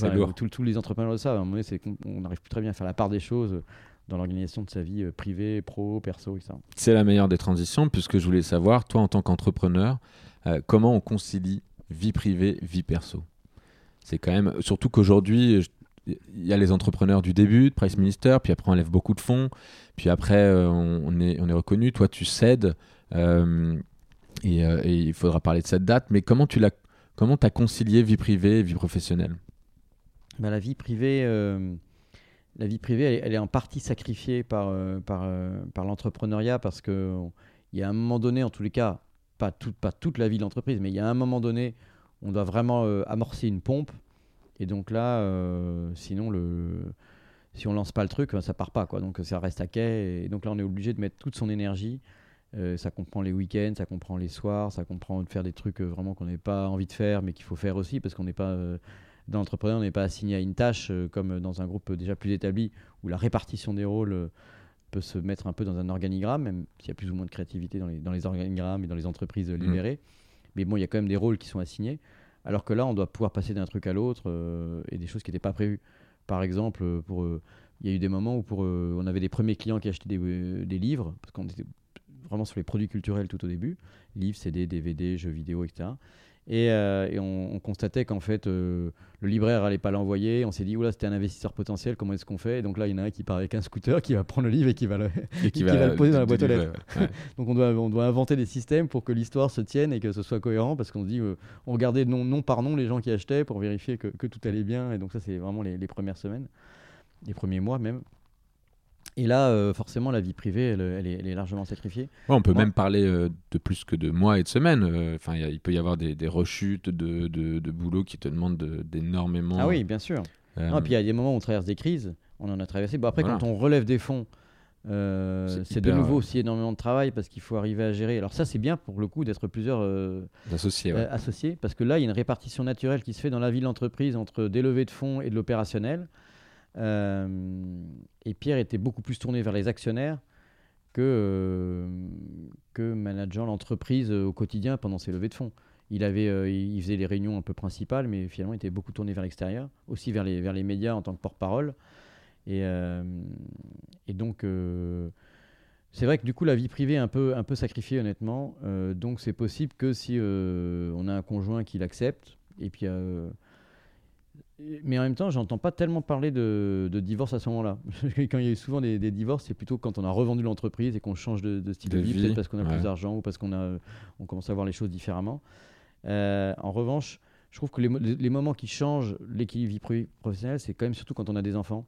Parce que c'est euh, deux moments, euh, lancement d'une entreprise ou avoir un enfant, c'est deux moments qui demandent des ressources d'énergie qu'on n'imagine pas. Quoi. Le, moment où on a un bébé qu'il faut se lever au milieu de la nuit, on se dit je vais jamais y arriver. Puis en fait, on y arrive parce que parce que c'est quand même génial. Donc, euh, et toi, tu euh, les as quand? Parce que tu en as deux? Euh, Moi, j'ai eu en 2003 et 2006. Donc, Donc en, pleine, période en Price plein, Price Minister, c'est des enfants Price Minister. je me rappelle tout à fait que les, mes équipes m'avaient fait faire un, tu vois, une, petite, un petit hoodie spécial Price Minister pour les, pour les bébés, donc c'était très marrant. J'ai envie qu'on puisse avancer un petit peu puisqu'on a plein d'autres sujets à aborder. Qu'est-ce que tu as envie de nous partager de, comme soit anecdote, soit qu'est-ce que tu retiens finalement de ces dix années euh, Parce que c'est dix ans, hein, euh, Price Minister. Euh, Après, moi, j'ai continué quand même dans Rakuten nombre C'est vrai, justement. Mais et c'était encore Price Minister jusqu'à 2017. C'est en 2017 que, que, Price Minister est vraiment devenu Rakuten. Mais justement, peut-être soit on le scinde en deux, soit on, on, on met jusqu'à 2017. Mais qu'est-ce que tu retiens Puisqu'en 2010, autour de 2010, hein, on, en parlait tout à l'heure, euh, vous faites la rencontre de, euh, de ce groupe euh, japonais Rakuten mmh. et que finalement bah, que vous allez intégrer puisqu'il va vous racheter. mais peut-être avant ça ou, pendant cette période-là, ou en tout cas maintenant avec le recul, qu'est-ce que tu retiens de ces, ces, dix dernières années dont on n'aurait peut-être pas parlé de, de Price Minister? Bah c'est des années euh, très intenses, hyper euh, excitantes. Euh, moi, j'en retiens. Il y a le, début, en fait, où on doit démontrer, ou se persuader même, soit, enfin, se démontrer à soi-même d'une certaine manière, que l'idée était bonne. Et, donc, là, il y a un petit moment de, suspense où on se dit. est-ce qu'en en fait on avait une bonne idée ou est-ce que c'était juste une, vue, une vue de l'esprit? Est-ce que les gens vont vraiment vendre des produits? C'est un truc très simple, mais il y a, y a, plein de moments où tu peux avoir Enfin, souvent, il faut croiser euh, une idée de business model avec une idée euh, populaire. Et donc, dans certains cas, le, business model euh, est pas bon ou, sur le papier ça fonctionne pas. Et dans ce cas, bon, en gros, on trouve pas d'investisseurs et ça a peu de chance de marcher, ou alors ça va rester très petit. Et puis il y a des cas où il y a un business model sur le papier avec des marges, des commissions, une façon de voir les choses, mais en revanche, ça prend pas. Donc mhm. c'est sur le papier, c'est très bien, mais en, en revanche, c'est pas populaire, que ce soit d'ailleurs en B2B ou en B2C. Et nous, on était en C2C et aussi ce qu'on appelle B2B2C, c'est-à-dire des marchands professionnels qui utilisent une plateforme pour vendre à des consommateurs. Et, euh, et, donc tout ce jargon-là, on le défrichait à l'époque, et il fallait qu'on démontre que ce n'était pas juste un jargon, mais qu'il y avait potentiellement des gens qui pouvaient vendre. Et donc euh, ma théorie, mon analyse a posteriori, si on post-rationalise parfois, c'est-à-dire qu'en fait on n'a rien inventé, on n'a fait que capitaliser sur des comportements qui existaient déjà. Ce que refait très bien le Bon Coin euh, aujourd'hui, par exemple, aussi, c'est de dire, euh, voilà, il y avait des brocantes, il y avait des vides-greniers, il y avait euh, des petites annonces aussi, entre particuliers dans toute la presse quotidienne, régionale, etc. Et donc, on a plutôt organisé et industrialisé la capacité pour des professionnels ou des particuliers de mettre en vente des produits avec cette notion de confiance supplémentaire, avec un choix beaucoup plus large, donc prix pas bas parce que occasion, choix très large, comme je le disais, c'était un peu les valeurs centrales de, de l'offre imaginaire d'Internet dans l'esprit des consommateurs. Et, euh, et, puis la confiance en plus. Et donc finalement, ça a marché parce que ça existait déjà un petit peu, mais c'était embryonnaire. Un peu comme Blablacar, finalement, euh, existe aussi parce qu'il y avait l'autostop avant. Ou euh, Airbnb, ça peut exister parce qu'il y avait des chambres d'hôtes. Enfin, donc chaque fois, on, capitalise, on marche sur une, dans, dans l'escalier pour franchir une étape de plus sur quelque chose qui existait déjà un peu. Et Ok. Et, quelque part, euh, là, quand je, t'écoute, je me rends compte ce qui, ce qui te touche, ce qui te marque le plus, c'est quand même souvent le début, le lancement, la création. C'est encore en lien en plus avec toutes tes, idées de départ. Je veux créer une agence pour lancer les marques. c'est ça qui te marque, c'est la création. Et aujourd'hui, c'est peut-être ce qui te marque aussi en tant que business angels, parce que tu t'es présenté en intro. Voilà, je suis business angels aussi, investisseur. Euh, T'aimes bien participer au lancement de quelque chose, quoi.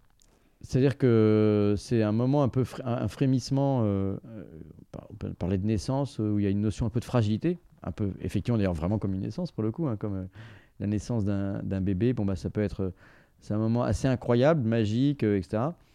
sachant qu'en fait dans les dans les startups, comme tu le sais, il y a aussi beaucoup de de, de, morts rapides quand même, parce qu'il y, a beaucoup qui n'arrivent pas très très loin.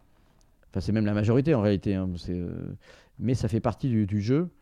Et, euh, les, très très bons, ils ont, euh, moi je l'ai plus connu en tant que business angel qu'en tant qu'entrepreneur. on, sait assez vite quand un truc va pas marcher. Enfin, en tout cas, on sait plus vite quand, ça, quand c'est un échec qu'une réussite. Parce que les réussites sont rarement très rapides. il y a sûrement quelques exceptions, mais finalement, ça prend quand même du temps. C'est intéressant de le rappeler quand même. Euh, parce qu'on se dit, au bout de 2-3 ans, si ça marche pas... Je l'ai appris à mes dépens en tant que business angel parce que c'est vrai que les. Je trouve que les très bons entrepreneurs résilients, ils insistent, etc. Alors, parfois, quand même, il faut reconnaître aussi, parce que, encore une fois, il n'y a pas une seule règle, parfois, ils insistent trop. Et il faut parfois savoir arrêter ou, savoir revendre. Et j'ai plusieurs euh, entrepreneurs, enfin quelques-uns, qui m'ont dit euh, Tu avais raison, je t'ai pas écouté, j'aurais dû revendre. Et en fait, le truc est parti euh, à la casse ou revendu un euro symbolique ou au tribunal de commerce. Et je lui ai dit Mais il y a deux ans, je t'avais dit que le marché était en train de bouger, que ça va être compliqué. Et je vois que tu es passionné par ton truc. Donc, toi, tu n'as pas envie. Tu avais toujours, as toujours ton rêve de départ qui est de dire que ça va valoir 100 millions d'euros ou que ça va changer le monde, que ce soit de l'argent ou, un projet de, de, transformation ou un projet plus personnel, etc. Mais euh, c'est très difficile de se faire écouter en tant que business angel par des entrepreneurs qui n'ont pas envie d'entendre ça. Et en même temps, euh, c'est quand on le dit en tant que business angel, c'est qu'on a aussi un petit peu d'argent, même si c'est pas beaucoup. Donc on regarde le, truc un, peu financièrement avec une certaine froideur. Et, euh, et, puis, et puis bon, voilà. En tout cas, il y en a aussi qui, qui, avaient raison et qui insistent et qui sont très résilients. Et en revanche, ceux qui se plantent, souvent, c'est, enfin, en tout cas, moi, les premiers échecs que j'ai eus, notamment en tant qu'investisseur, c'était euh, finalement les premiers investissements que j'ai faits. Donc en fait, l'expérience paye quand même Il y a à la fois, euh, d'abord parce que la, règle de l'échec arrive plus vite, et puis aussi parce que j'ai sans doute fait des mauvais choix au départ euh, dans la façon d'affiner des critères de sélection, d'évaluation d'un dossier. Tu, tu, aimes la création, mais en attendant, tu te retrouves quand même à la tête de Rakuten France à la suite de la session de, de bah, justement de Price Minister Rakuten, c'est d'abord un peu PKM, mais il part assez rapidement, euh, et c'est toi qui prends la, la suite. Oui. Qu'est-ce on, que on l'a discuté entre nous d'ailleurs, parce que lui, ça l'a arrangé de partir euh, un peu plus tôt. Et moi, euh, ça, me, ça, me, permettait d'avoir une casquette un peu nouvelle, qui était celle de, de, président. Donc ça faisait partie même des earn-out, etc. Ou... les earn-out, ils étaient calculés pour tous les fondateurs et ils étaient répartis sur des, sur, des, sur euh, une période euh, qui était très longue d'ailleurs, de 5 ans. Euh, c'est inhabituel, c'est souvent maximum 3 ans. Et là, les Japonais, eux, ils sont un peu plus légitimistes déjà dans leur, dans leur, façon de voir les choses. Et, et, au Japon, beaucoup de collaborateurs et de cadres peuvent rester toute leur vie. Enfin, un peu à l'ancienne dans la génération française. Dans le Japon, il y a beaucoup plus cette fidélité à l'entreprise. Mais bon, en tous les cas, moi j'ai adoré la, partie japonaise.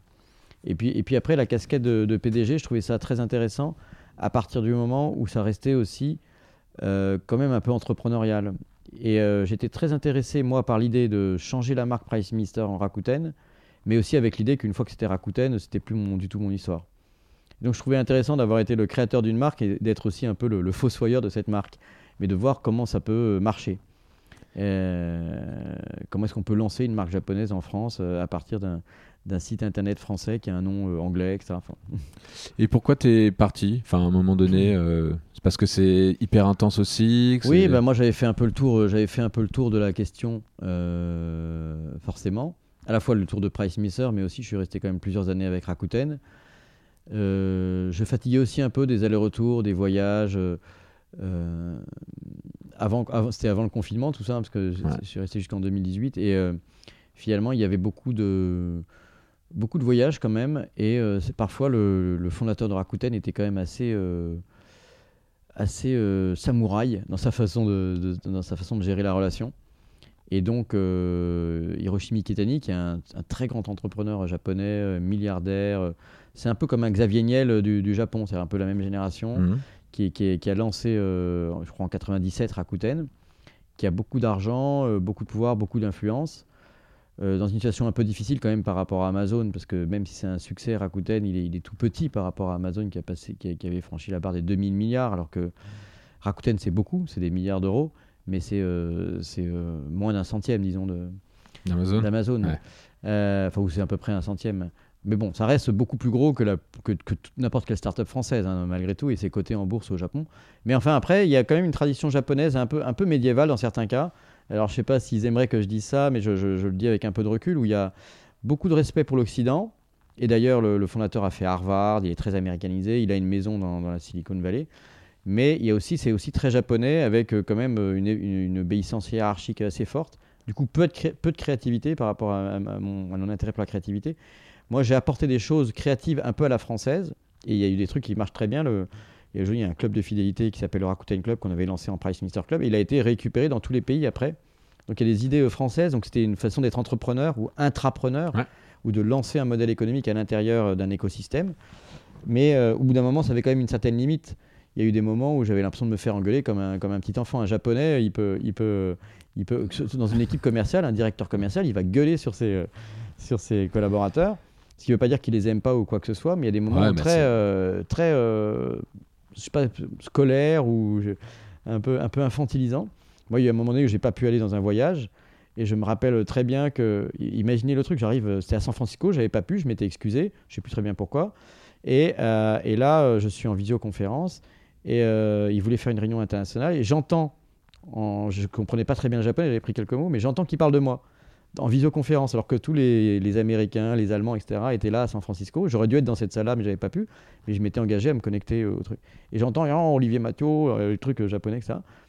Et puis là, euh, ça coupe. Il y a quelqu'un qui dit Mais pourquoi est-ce qu'Olivier Mathieu n'est pas là? Il m'appelle, etc. Et là, Hiroshi Mikani revient il dit on annule, on annule le séminaire tout le monde avait fait euh, venait du monde entier. Euh, Olivier Mathieu n'a pas pu venir. Euh, on était des, ce qu'on appelle executive officers, donc en gros une cinquantaine dans le monde entier. Et, là, je me fais engueuler comme un, ah comme un petit ah enfant. Quoi. Et je me suis dit, bon, j'ai peut-être fait le tour de, cette question-là. Enfin, c'est une réussite géniale, c'est super et tout, mais j'ai envie de, de, reprendre un petit peu mon, mon indépendance. Oui, c'est une, une, bonne anecdote en tout cas. Et, mais c'est aussi, c'est aussi particulier parce que c'est c'est pas du tout euh, rationnel de faire ça de la non, non, c'est complètement irrationnel. C'est une façon de marquer son, son, pouvoir et son territoire. C'est incroyable. Et bon, après, c'est aussi. Euh, moi, j'ai appris énormément de choses avec les Japonais. Là, je raconte ce truc-là parce que je trouvais que c'était assez étrange. Mais euh, et pour un Japonais, c'était un peu normal. Enfin, c'était il, pouvait comprendre que voilà que le grand patron puisse avoir un coup de sang et que c'est vraiment un coup de sang. Mais en revanche, apprendre la culture japonaise par rapport ou en alternative à la culture américaine des startups, c'est quand même intéressant. C'est des façons de voir différentes. C'est des euh, c'est des gens qui ont une capacité opérationnelle très très très puissante. Pendant toute cette période, tu es à la tête, euh, ou en tout cas euh, vice-président, président, coprésident, je sais, je, sais plus, mais en tout cas, tu es à la tête de France Digital, qui est une association que, bah, tu as, longtemps portée, que ce soit avec Marie Eklang, que ce soit avec Jean-David Chamboré, donc j'ai eu la chance de, de pouvoir je écouté. voilà, interviewer dans, dans, ce podcast Trajectoire pourquoi tu as rejoint ce mouvement euh, et, et, qu'est-ce que tu en retiens Est-ce que tu, tu, continues pas mal de le défendre? C'est quand même un. Ben là, je reste vice-président. Effectivement, euh, avant, il y a eu euh, Rachel Delacour et puis là maintenant Frédéric Mazzella qui sont les coprésidents. Et c'est toujours une, une, coprésidence, donc un peu bicéphale, entrepreneur-investisseur. Et là, aujourd'hui, je suis vice-président, mais côté investisseur dans le Business Angel, pour représenter la, la famille des, des Business Angels. Euh, et en fait, là, c'était dès 2000. Euh, alors, moi, je n'ai pas adhéré en 2012, donc je n'étais pas dans les fondateurs de France Digital. Je suis arrivé quelques mois après. C'était euh, Marc Ménassé, le premier coprésident entrepreneur. Et puis, comme il était débordé et autres, à un moment donné, ils se sont dit bah, il faut trouver quelqu'un d'autre. Et moi, je m'étais un peu engagé dans le mouvement des pigeons à ce moment-là. Donc, c'était autour de 2013, quelque chose comme ça. Ouais, ça avait fait un sacré remue-ménage à ce mouvement des, pigeons. Oui, parce que du coup, les entrepreneurs commençaient à exister sur la place publique ou médiatique en tous les cas, euh, au départ sur des prétextes fiscaux, mais après il y avait plein d'autres choses dans le statut d'entrepreneur, le rapport au risque, le rapport à l'échec, bon, la fiscalité étant un des éléments, mais la diversité, euh, la mixité aussi, le, fameux gender balance, toutes ces questions-là, elles, arrivaient sur le devant de la scène, dans un secteur qui était en train de créer des emplois, mais qui était encore euh, assez embryonnaire ou microscopique, parce que c'était le, le, début des startups il y avait quand même déjà quelques succès, quelques sorties. Bon, ben, on avait, par exemple, on avait revendu Price Minister, euh, quel coup avait été revendu. Enfin, il y a eu quelques exits qui donnaient de la visibilité. Mais du coup, ça donnait l'impression pour, pour, pas mal de gens que c'était juste une question de faire de l'argent vite, qu'on dit du, fast money, ou un peu comme, euh, comme Wall Street. Et la mhm. réalité euh, du mouvement des pigeons, et du coup Transdigital, c'était dire non, l'entrepreneuriat, c'est aussi, enfin, c'est un combat beaucoup plus long. Et d'ailleurs, il y a très peu, moi j'en connais pratiquement pas, d'histoires très très rapides. Alors, il y a quelques histoires où parfois, il y a quelqu'un qui dit Oui, moi j'ai fait un investissement, j'ai fait x7 ou x10 en 3 ans. Mais très souvent, euh, même Criteo, qui a été souvent cité comme un des, très gros exemples de l'introduction en bourse, bah, ça a quand même pris plusieurs années. Euh, Blablacar, c'est un énorme succès, c'est une, énorme licorne qui est hyper bien repartie après la crise, etc. Mais en, en fait, ça a été créé, je crois, en 2006. Donc, euh, on est là, on est en, on est en 2020. Donc, toutes ces histoires-là font que les, alors, les investisseurs sont parfois partent euh, ou sortent en, ce qu'on appelle en, cash-out euh, euh, sur du secondaire dans des tours intermédiaires. Donc il y a des investisseurs de, beaucoup d'entreprises qui sont sortis en, partie et qui ont pu réaliser leur plus-value parce qu'un autre investisseur prend le relais avant éventuellement une introduction en bourse ou une session industrielle. Mais bon, c'est quand même des parcours très très longs et il fallait faire cette pédagogie et c'était le rôle de France Vital, c'est de dire voilà qu'est-ce que c'est qu'un business angel, qu'est-ce que c'est qu'un fonds d'investissement, pourquoi ça s'appelle du capital risque, c'est parce qu'il y, a, y a une notion de risque de venture qui est très importante dans le sens où d'abord il y a beaucoup de déchets et puis, euh, c'est lancer une startup, c'est lancer un modèle économique qui n'est pas encore démontré. C'est pas du tout investir dans un modèle déjà démontré. Donc, euh, il, faut, il va falloir croire sur tableau Excel ou sur euh, quelques premiers clients et quelques premiers chiffres que ça marchera plus tard. Et est-ce que tu crois qu'on est une startup nation maintenant? Et je crois. alors, il y a beaucoup de gens qui s'agacent du terme startup nation parce qu'en fait, ça a plusieurs sens. D'abord, c'est est-ce que ça veut dire qu'il y a beaucoup de startups ou est-ce que ça veut dire qu'on pense comme une startup C'est-à-dire que la nation mm-hmm. est aussi une startup. Est-ce que le gouvernement est pensé comme une startup? Et moi, je trouve quand même que la culture startup, avec tous les, les côtés ridicules euh, dont évidemment j'ai bien conscience, c'est pas juste euh, voilà, avoir, euh, avoir un baby-foot, être cool, etc. Mais bon, ça a quand même changé la relation au travail, je pense, en grande partie, du fait des outils numériques, mais aussi du fait de l'ambiance intrinsèque à la, à la, au côté euh, commando un peu d'une startup qui doit avancer très très vite mmh. en petits groupes, etc. Et donc ça, c'est quand même beaucoup plus excitant. Et, euh, et moi, je crois que donc, euh, en ce sens-là, d'abord, c'est positif d'être une startup nation. Je pense qu'on ne l'est pas encore parce qu'on est, un, on est une société qui n'est pas encore assez numérisée, pas au sens où je suis fan du tout numérique pour le tout numérique parce que ça va encore plus vite, etc. Mais que c'est quand même des outils qui permettent de toucher le plus grand nombre possible. Moi, je suis assez sensible aux questions, par exemple, d'ascenseur social, de diversité. Et je pense que le numérique peut permettre tout ça, parce que ce sont euh, des infrastructures euh, qui, une fois, euh, fois qu'on a investi dans les infrastructures, ça donne un accès, un peu comme l'eau ou l'électricité, à un très grand nombre de personnes qui peuvent être aussi dans les milieux plus défavorisés. Top. Et tu parles d'ascenseur social. Enfin, tu. Si, si aujourd'hui, c'est quoi la mission de France Digital? Parce que des startups, enfin, ça c'est hyper bien développé euh, aujourd'hui, que ce soit la mentalité. On n'arrête pas de parler de levée de fonds, même peut-être un peu trop. Euh, c'est quoi, le, quoi le, la, nouvelle mission ou la mission de France Digital aujourd'hui? Et en plus, on va devoir parler aussi euh, de Covid, de, crise, c'est-à-dire surtout après la crise qu'on vient de se prendre, et on est encore en plein dedans. C'est quoi la mission France Digital là-dedans? Mais La mission de France Digital, c'est de de favoriser l'émergence euh, de startups qui vont pouvoir grandir et devenir des champions du numérique. Ça, c'est une mission qui, quel que soit le contexte, reste vraie. En revanche, il faut euh, adapter les moyens. Parce que souvent dans, les analyses stratégiques un peu, un peu simples, et, mais vraiment euh, puissantes et importantes, on, parle du why, du what et du how. Voilà, pourquoi, quoi, comment. Et c'est vrai que la, mission de France Digital, c'est de penser que, par les, enfin, en tout cas la, la vision, c'est de penser que par les startups, on peut vraiment changer le monde.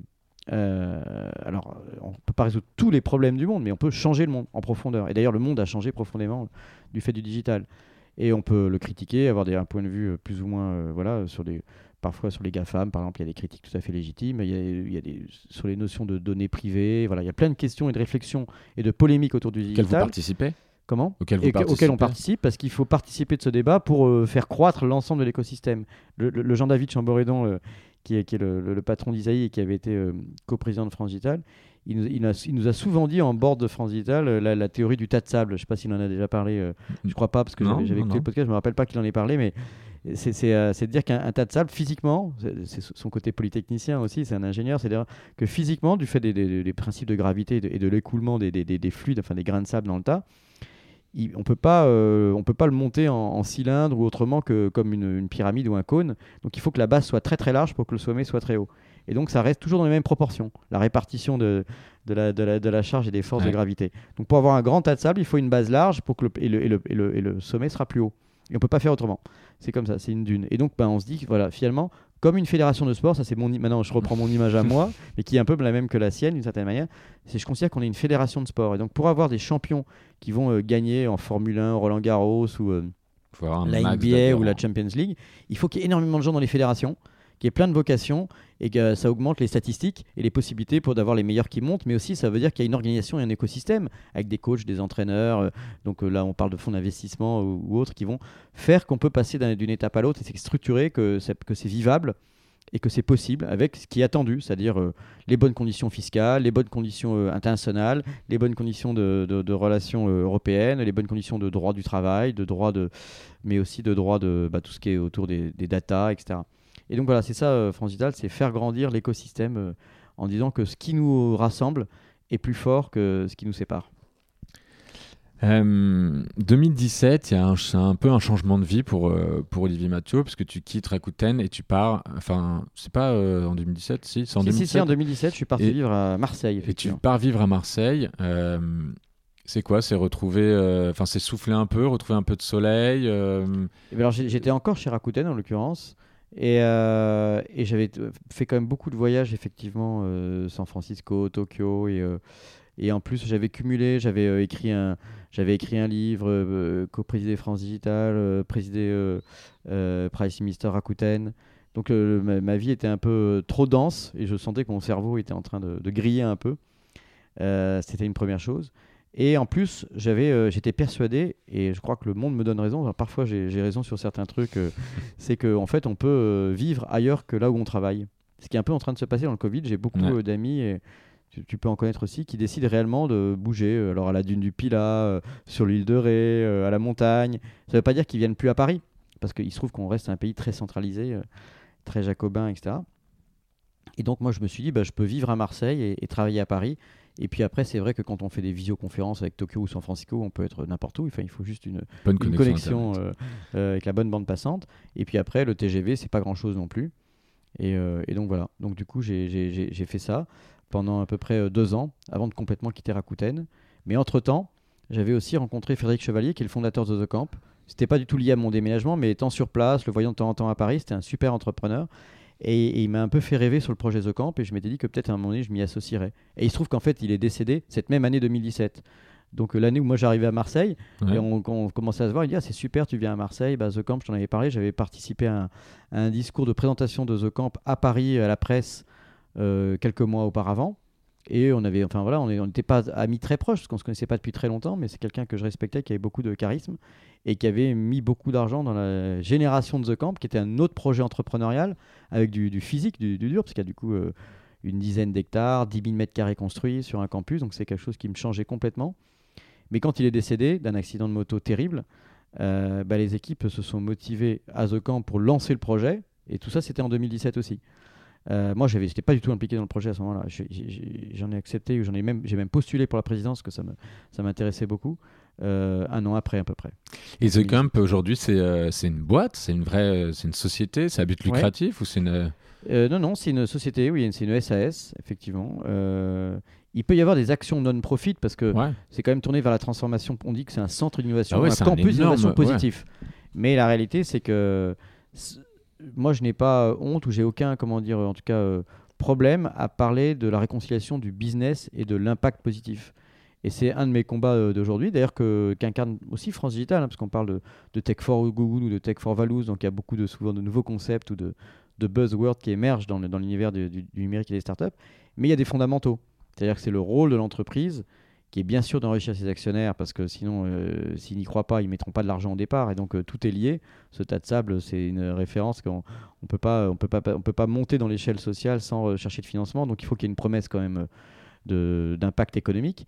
Mais je crois vraiment qu'on peut arriver à réconcilier et, pas séparer les mondes. Donc euh, le non-profit et le profit. Euh, et, France Digital, tu dis, on parlait de cette, base large, etc. Si je suis un peu votre logique, euh, le, tous, est-ce que c'est tout le monde doit être, euh, parce que tout le monde peut pas être entrepreneur? Non. mais donc c'est pas tous entrepreneurs, c'est pas tous business angels. Enfin comment? Non, mais après, après dans, l'émission de France Digital, il y a effectivement favoriser les, les vocations. C'est pour ça que je trouve que la, la, référence, à la fédération de sport est pas mal parce que si tu as Teddy Riner ou, ou, ou, si tu as Mbappé, euh, et ben ça donne euh, plein de gens qui s'inscrivent euh, ou qui ont envie de jouer au foot ou au judo. Et donc il faut qu'il y ait des champions qui donnent envie et qui créent des vocations. mais, c'est pas, mais tout le monde ne doit pas être entrepreneur, hein. tout le monde ne joue pas au foot, tout le monde ne joue pas au tennis. Mais en tout cas, il y a aussi un regard favorable. Il y a plein de gens qui vont regarder des matchs de foot, qui vont regarder des matchs de tennis aussi. Donc il y a un regard favorable. Et puis après, il y a aussi l'idée que tu peux rejoindre une start-up, parce que c'est le gros problème qu'on a aujourd'hui et qui est une grande question et qu'incarne d'ailleurs très bien Frédéric Mazzella, là, qui est le président actuel c'est le problème de recrutement des talents. Et ça, c'est aussi finalement dans on a un gros problème d'emploi, mais on a aussi un problème de recrutement des talents aujourd'hui. C'est une, sorte de, paradoxe qu'on aimerait bien pouvoir résoudre. On, veut sortir de la crise et effectivement, le numérique peut détruire des emplois, mais il en crée aussi plein. Et pour qu'il en crée plein, bah, il faut euh, qu'il y ait un système euh, éducatif qui accompagne ce mouvement-là. Mais tu crois que c'est possible? Enfin, euh, voilà, je vais être un peu, c'est un peu cash, mais est-ce que tu crois que c'est possible ça, ça, va tuer énormément d'emplois, le numérique. Est-ce que tu crois que c'est possible de faire en sorte que ces emplois euh, soient. Euh, qu'il y ait des vraies reconversions? Parce que, évidemment, que ça va créer de l'emploi. Mm. Euh, mais le problème, c'est que ça va détruire de l'emploi de personnes dont on n'est pas vraiment certain qu'ils puissent se reconvertir. Il y, a, deux il y, a deux façons de répondre à cette question. ça fait un peu réponse de Normand, mais je dirais qu'il y, en a une qui est un peu dure. Effectivement, il y a probablement des, des gens qui sont très difficiles à reconvertir. Si on parle de métiers purement numériques. Ça, c'est la version un petit peu le dark side de l'analyse, c'est qu'il y a réellement, quand on va dans certaines industries, euh, euh, les industries peuvent se transformer, mais elles peuvent se transformer pas forcément avec tout le monde ou pas forcément avec les mêmes métiers. Euh, de même qu'on disait voilà qu'à l'époque il y avait des porteurs de glace avec des pics à glace qui, qui amenaient la glace pour, pour pouvoir conserver la viande par exemple dans les, dans les rues de Paris. bon forcément maintenant qu'il y a des réfrigérateurs ça n'a aucun sens d'avoir des gens qui t'amènent de la glace. Euh, et donc c'est vrai du maréchal ferrant ou de plein de métiers qui ont, qui ont disparu. Mais euh, par exemple, euh, même s'il y a des machines qui font de la couture aujourd'hui, les métiers de couturier, au contraire, ils ont continué d'exister. Et à chaque révolution, il y a quand même d'autres opportunités qui se créent, d'autres métiers à apprendre. Mais, mais honnêtement, pour certaines personnes, au-delà d'un certain âge, se repenser dans un métier numérique, c'est quasiment impossible. Et, alors, donc il y a un mythe de ça. En revanche, l'autre côté positif, c'est qu'il faut bien, bien penser quand même que le numérique et les startups, et ça c'est un combat de France Digital aujourd'hui qui n'était pas celui du départ, hein, on était euh, beaucoup plus sur le financement, mais aujourd'hui sur les talents, c'est pas seulement euh, des ingénieurs et des gens qui ont des bacs plus 5, etc. Il y a énormément de métiers par ricochet qui sont, euh, qui sont associés au numérique. Alors, il y a certains métiers qui sont des petits métiers, j'allais dire, qui sont peut-être pas les plus lucratifs dans les plateformes. On parle des chauffeurs, livreurs, etc. Mais c'est quand même une économie qui, qui se développe. Donc il faut réfléchir à leur protection sociale, il faut réfléchir à comment est-ce qu'ils s'intègrent et que ce ne soit pas euh, un salariat de seconde zone. Hein. Nous, on parle des contributeurs non salariés et qu'ils aient aussi des avantages. Et, pour nous, on, se bat aussi pour eux parce qu'ils font partie du coup de l'univers numérique, même si ce pas du tout des gens qui ont une formation euh, technique ou marketing associée aux startups elles-mêmes. Et puis il y a plein d'autres métiers à l'intérieur des startups, des métiers de commerciaux, des métiers de compta, des métiers de RH. Donc tous ces métiers se transforment du fait des outils, mais c'est quand même les métiers qui existaient avant. Hum, hum, hum. Euh, donc plutôt optimiste? Moi, je suis très optimiste, mais je pense qu'on va souffrir. Euh, c'est la fameuse. Euh, parfois, on parle de, de, de la. De la, de la transformation créatrice, c'est-à-dire que on, on, la destruction créatrice, pardon, euh, de, de Schumpeter, c'est-à-dire ce, côté schumpeterien, on ne dit pas ça pour, comment dire, se dire, bon, bah écoute, j'y peux rien, c'est Schumpeter. Je pense que justement, il faut mettre de l'énergie pour ralentir, enfin, on ne peut pas ralentir la destruction d'emplois, donc il faut accélérer la création d'emplois. Et, pour ça, il faut beaucoup d'énergie politique. Donc c'est pour ça que je parle des formations, de que, quel métier on propose à nos, à nos jeunes plus tard.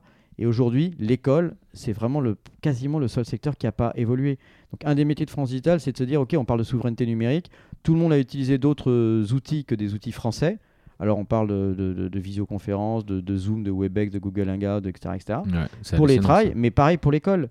les métiers, enfin les, les, les, plateformes utilisées par les écoles, ils sont, euh, ils sont lents, ils sont pas très bons. Euh, pour motiver des, des élèves euh, lycéens qui sont chez eux et qui n'ont pas forcément hyper envie d'aller à l'école, en plus le faire avec des outils qui sont peut-être sexy quand ils sont sur Snapchat, mais pas du tout sexy quand ils sont à l'école, ça crée un, grand problème qui est la révolution de l'école, vraiment. Olivier, j'aimerais pouvoir parler encore deux heures avec toi, mais ça va pas être possible. dommage. dommage.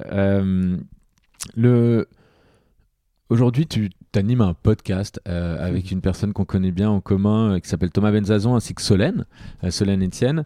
40, 40, nuances de Nex. pourquoi tu fais ça? Pourquoi tu es devenu podcasteur? Écoute, moi je, je, connaissais Thomas depuis quelques années. On se croisait dans plein d'événements numériques et, et, digitaux. Et puis je me suis aussi beaucoup posé moi la question de comment on fait rencontrer cette vocation entrepreneuriale à plus de monde. Donc c'est assez cohérent avec ce que j'ai fait sur sur France Digital ou ce que je continue de faire. J'avais aussi écrit un bouquin, euh, La gauche à mal en entreprise, qui est paru chez Plomb et qui parle du rapport euh, de la société française euh, et de la politique à l'argent, à l'entrepreneuriat. Puis, comme je t'avais dit, tout initialement, j'avais fait pas mal de stages dans la presse aussi. Donc finalement, des stages dans la presse, c'était parce que j'avais. tu, reviens à tes premiers amours, quoi. Oui, mais un peu différemment, enfin en croisant avec le parcours que j'ai eu entre temps, c'est-à-dire les questions d'entrepreneuriat. J'avais même réfléchi, pour l'instant, on n'a pas eu le, le, succès escompté, à la création d'un, à l'écriture d'un scénario autour des startups, euh, soit en film type long métrage ou en série euh, type, euh, type Netflix, OCS, etc. et donc, un entourage version startup. Voilà, on a, on, a, on a travaillé avec des scénaristes et, et, un producteur. Et on, on, est en train de le faire lire à des, à des, chaînes de télé, mais on constate que le sujet n'est pas peut-être encore suffisamment populaire, donc il y a encore du travail. Et j'aimerais bien moi l'aborder par le biais de la fiction, peut-être en complément du podcast, aller peut-être faire d'autres podcasts avec Thomas, parce qu'il y a plein d'autres angles comme interroger plus les femmes ou interroger plus la diversité, aller chercher l'entrepreneuriat un peu partout où il est, euh, ou faire se rencontrer le CAC 40 avec le Next 40. il y a plein d'idées autour de, ces réflexions entrepreneuriales.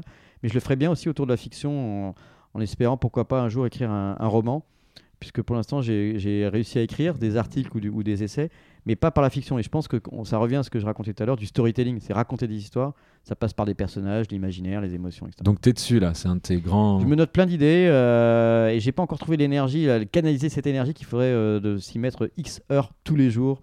J'ai pas encore réussi à faire ça. Pour promouvoir tout ça, qu'est-ce que tu penses de qui veut être mon associé? Tu sais, c'est euh, l'émission M6 là. Écoute, c'est, je trouve que c'est, ça va, enfin. Alors moi j'avais été en contact avec, on parlait avant, je crois que ça s'appelle Dragon's Den et Shark Tank aux États-Unis, en Angleterre. Et j'avais pas donné suite, j'avais été contacté euh, et discuté avec, avec, les, avec les producteurs. Et je pensais que ça pourrait pas marcher. Il y a, il y a quelques années, hein, c'était pas. Et, et euh, alors je, je dois dire qu'en fait, je trouve que c'est. Euh, parce que je pensais que c'était pas la tonalité française. C'était assez dur et, mal, dur et c'est un peu dur et un peu violent avec une mise en scène. Et je trouvais la version américaine un peu marrante, mais un peu lassante et un peu caricaturale. Et je trouve que dans la version française, ils ont trouvé. Alors d'abord, les, mentalités françaises ont évolué, mais aussi ils ont trouvé une tonalité qui s'adapte bien. C'est clair. C'est clair que c'est pas le Shark Tank que, que donc je me suis bien trompé là-dessus. Euh, ok. Bon bah avant d'arriver à mes petites questions de fin, euh, qu'est-ce que tu n'aurais pas dit euh, pendant cet échange que tu aurais envie de nous partager? Euh... il y, a énormément, y a énormément de choses, mais euh, moi je trouve que ce que, je. Il y a un truc dont j'ai pas tellement parlé finalement, c'est mes enfants. Alors je les trouve hyper structurants. Il y a quelque chose qui est important, c'est que quand on est entrepreneur, investisseur, euh, ou qu'on on a des moments de stress hyper importants, et je réalise malgré tout, je dis ça, ça peut du coup pour, dédramatiser aussi les choses, c'est que finalement souvent les problèmes qui sont associés aux enfants, moi j'ai des enfants qui sont parfois ils ont des crises d'adolescents, c'est souvent le truc qui remonte tout en haut de la pile quels que soient les enjeux qu'on a. Ça te ramène à tes, réalités et à tes priorités. C'est-à-dire qu'on est plutôt souvent dans. Moi, enfin, moi en tout cas, ou c'est peut-être parce que c'est une, forme d'empathie que j'ai aussi, c'est que je suis plutôt dans l'état où sont mes enfants. C'est-à-dire que s'ils vont bien, ça me donne une énergie euh, positive pour plein d'autres choses. Et s'ils sont euh, en crise ou en conflit ou, s'ils ont un problème de santé ou quoi que ce soit. Et, euh, et donc, ça, ça, rejoint un petit peu la question que tu as abordée entre vie privée, vie, vie professionnelle, etc. C'est qu'en fait moi, ça me, donne envie, pour réconcilier tout ça, pour de repenser aussi à, toutes ces questions d'éducation qu'on a, un peu abordées. Et euh, là, on n'a pas le temps aujourd'hui, mais je pense qu'on pourrait aller beaucoup plus, plus loin au fond sur comment il faudrait changer l'école. Euh, puisque du coup, confronté à ce que je vois qui vivent eux, notamment avec le confinement, je me dis, il y, a, un boulevard énorme encore en termes d'impact. Clair. Euh, mais euh, des méthodes de pédagogie, mais aussi de l'impact social, de la mixité, comment est-ce qu'on fait mieux se mélanger les gens à l'intérieur d'une start-up comme à l'intérieur de l'école. Parce qu'on sait, et aux États-Unis, ça a été démontré, que cette diversité, elle crée aussi la valeur pour les actionnaires en fait. Donc il y a une logique à tout ça qui est beaucoup plus vertueuse avec impact social et impact business. Ça peut être un de tes prochains challenges entrepreneurial ou tu, tu crois plus à un challenge entrepreneurial? Si, si, je peux y croire, mais même je, je, pense parfois aussi à lancer un fonds d'investissement euh, qui me permettrait d'accompagner plus de projets, peut-être d'utiliser aussi mon expérience un peu multi, euh, un peu large comme ça, euh, mais du coup avec des préoccupations autour de ces questions, notamment ce que j'appelle moi dans l'impact, c'est pas que l'écologie, c'est aussi cet aspect social et sociétal de l'ascenseur et de, la diversité, la capacité à, à, toucher le plus de gens possible. Tu parles de fonds d'investissement en termes de, en tant que business angel, toi qui es vraiment, enfin voilà vraiment bien reconnu dans l'écosystème comme Business Angels en France. Euh, t'as gagné, t'as perdu? Si on doit faire euh, remettre à zéro les compteurs là. C'est bien de poser la question franchement. Écoute, non, j'ai plutôt gagné. J'ai la chance d'avoir plutôt gagné. Euh, après, honnêtement, j'ai pas gagné autant que ce que j'imaginais quand j'ai commencé. Je m'étais dit, oh, on a réussi Price Mister, j'ai fait deux, deux, trois investissements à droite à gauche, donc du coup on connaît. Donc du coup, ça va être facile d'investir. Ah, ça, c'est une des grosses erreurs ça, de, l'entrepreneur. Il a réussi, qui a réussi, c'est de se dire qu'il a trouvé la, secret sauce. Ouais. Mais la réalité, c'est que quand tu, quand tu vois euh, plein de dossiers, tu dis, oh, ils sont super sympas, c'est une bonne idée, c'est un marché large. Tu dis, voilà, qu'est-ce qu'il faut regarder, valider, leurs points de différence, les concurrences, etc. Et puis, il y a toujours le petit truc que tu n'as pas remarqué. Et donc finalement, euh, les, dossiers sur lesquels j'ai perdu, ce que je disais au départ, c'est souvent les premiers par manque d'expérience. C'est aussi souvent ceux qui se plantent le plus vite, parce que la réalité, c'est que quand ça marche pas, on n'a plus d'argent au bout d'un moment, et donc du coup. Ceux qui sortent en premier, c'est les pieds devant. Voilà, exactement. Ouais. Et euh, c'est une image triste mais vraie. Euh, bon, il faut du coup la, dédramatiser parce que ça doit faire vraiment partie de ce risque-là. Et évidemment, par définition, le, le, succès est, un, est, une route pavée de pavée d'échecs. Ça, c'est un peu churchillien comme comme réflexion. Et donc, du coup, euh, moi, j'ai quand même gagné plus parce qu'après, il y a eu quand même des très belles sorties. Certaines à travers euh, Isaïe, qui est un fonds d'entrepreneurs qui, qui, est plutôt, euh, en l'occurrence, très, très bon avec l'équipe autour de, Jean-David Chamboredon, Christophe Reynaud, Pierre Martini. Il y a des super bons. Et après, aussi en direct, parce que de temps en temps, il y a, quand ça marche, il y a un dossier sur lequel on va faire x10, x12, x9, x14. Et donc, si tu fais x12, bah, tu peux perdre 12 fois par définition euh, toutes choses égales par ailleurs. Donc, euh, en revanche, tant que tu n'as pas fait le x12 euh, et que tu commences à perdre, tu dis oulala, j'aurais peut-être dû acheter un appartement, faire de l'immobilier. Ouais, il, y a, des surfroides aussi. Mais bon, c'est bien si tu es positif, ce sera plus engageant pour ce futur fonds d'investissement que tu vas lancer. bien sûr, j'aurai des stats à montrer. Quelques track records. ton coup de gueule du moment ou le message d'espoir que tu as envie de nous partager en cette période de crise, crise dont on n'a pas pu beaucoup parler, mais mais ouais, je, te pose la question, finalement, ça t'a fait quoi, toi, cette crise du, Covid, euh, à titre perso, comme à titre pro Comment tu l'as vécu? Euh, bah, Après, si c'est un coup de gueule au sens négatif, euh, je, dirais que moi, c'était. je pense qu'on n'a on a pas assez bien pensé le télétravail. Et je, me rappelle avoir posté, je sais plus si c'est LinkedIn et Twitter, un truc où il y a eu genre 50 000 vues en trois jours où je disais juste vous trouvez vraiment que le télétravail c'est génial? Parce que moi je trouve ça hyper stressant en fait. Et j'étais en visioconférence toute la journée, j'avais mal à la tête et, euh, et, je trouvais pas ça génial en fait. Et donc euh, j'avais, je, trouve qu'un un coup de gueule possible c'est dire non mais le télétravail c'est pas génial. Enfin la réalité c'est que c'est pas génial. Il y a, il y a plein d'avantages au télétravail, mais on peut pas faire que du télétravail.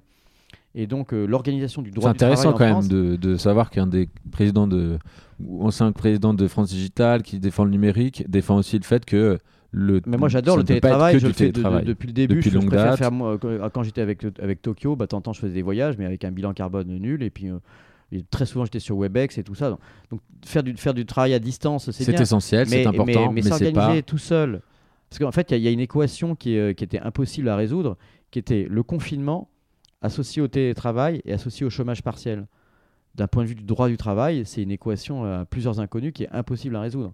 Et donc, le, coup de gueule, pour moi, c'est plus de dire il faut qu'on arrive à penser le monde où il faut qu'il y ait un peu de télétravail. D'ailleurs, tout le monde le fait très bien maintenant. Enfin, deux jours par semaine, et ça, c'est génial parce que tu as une certaine, flexibilité.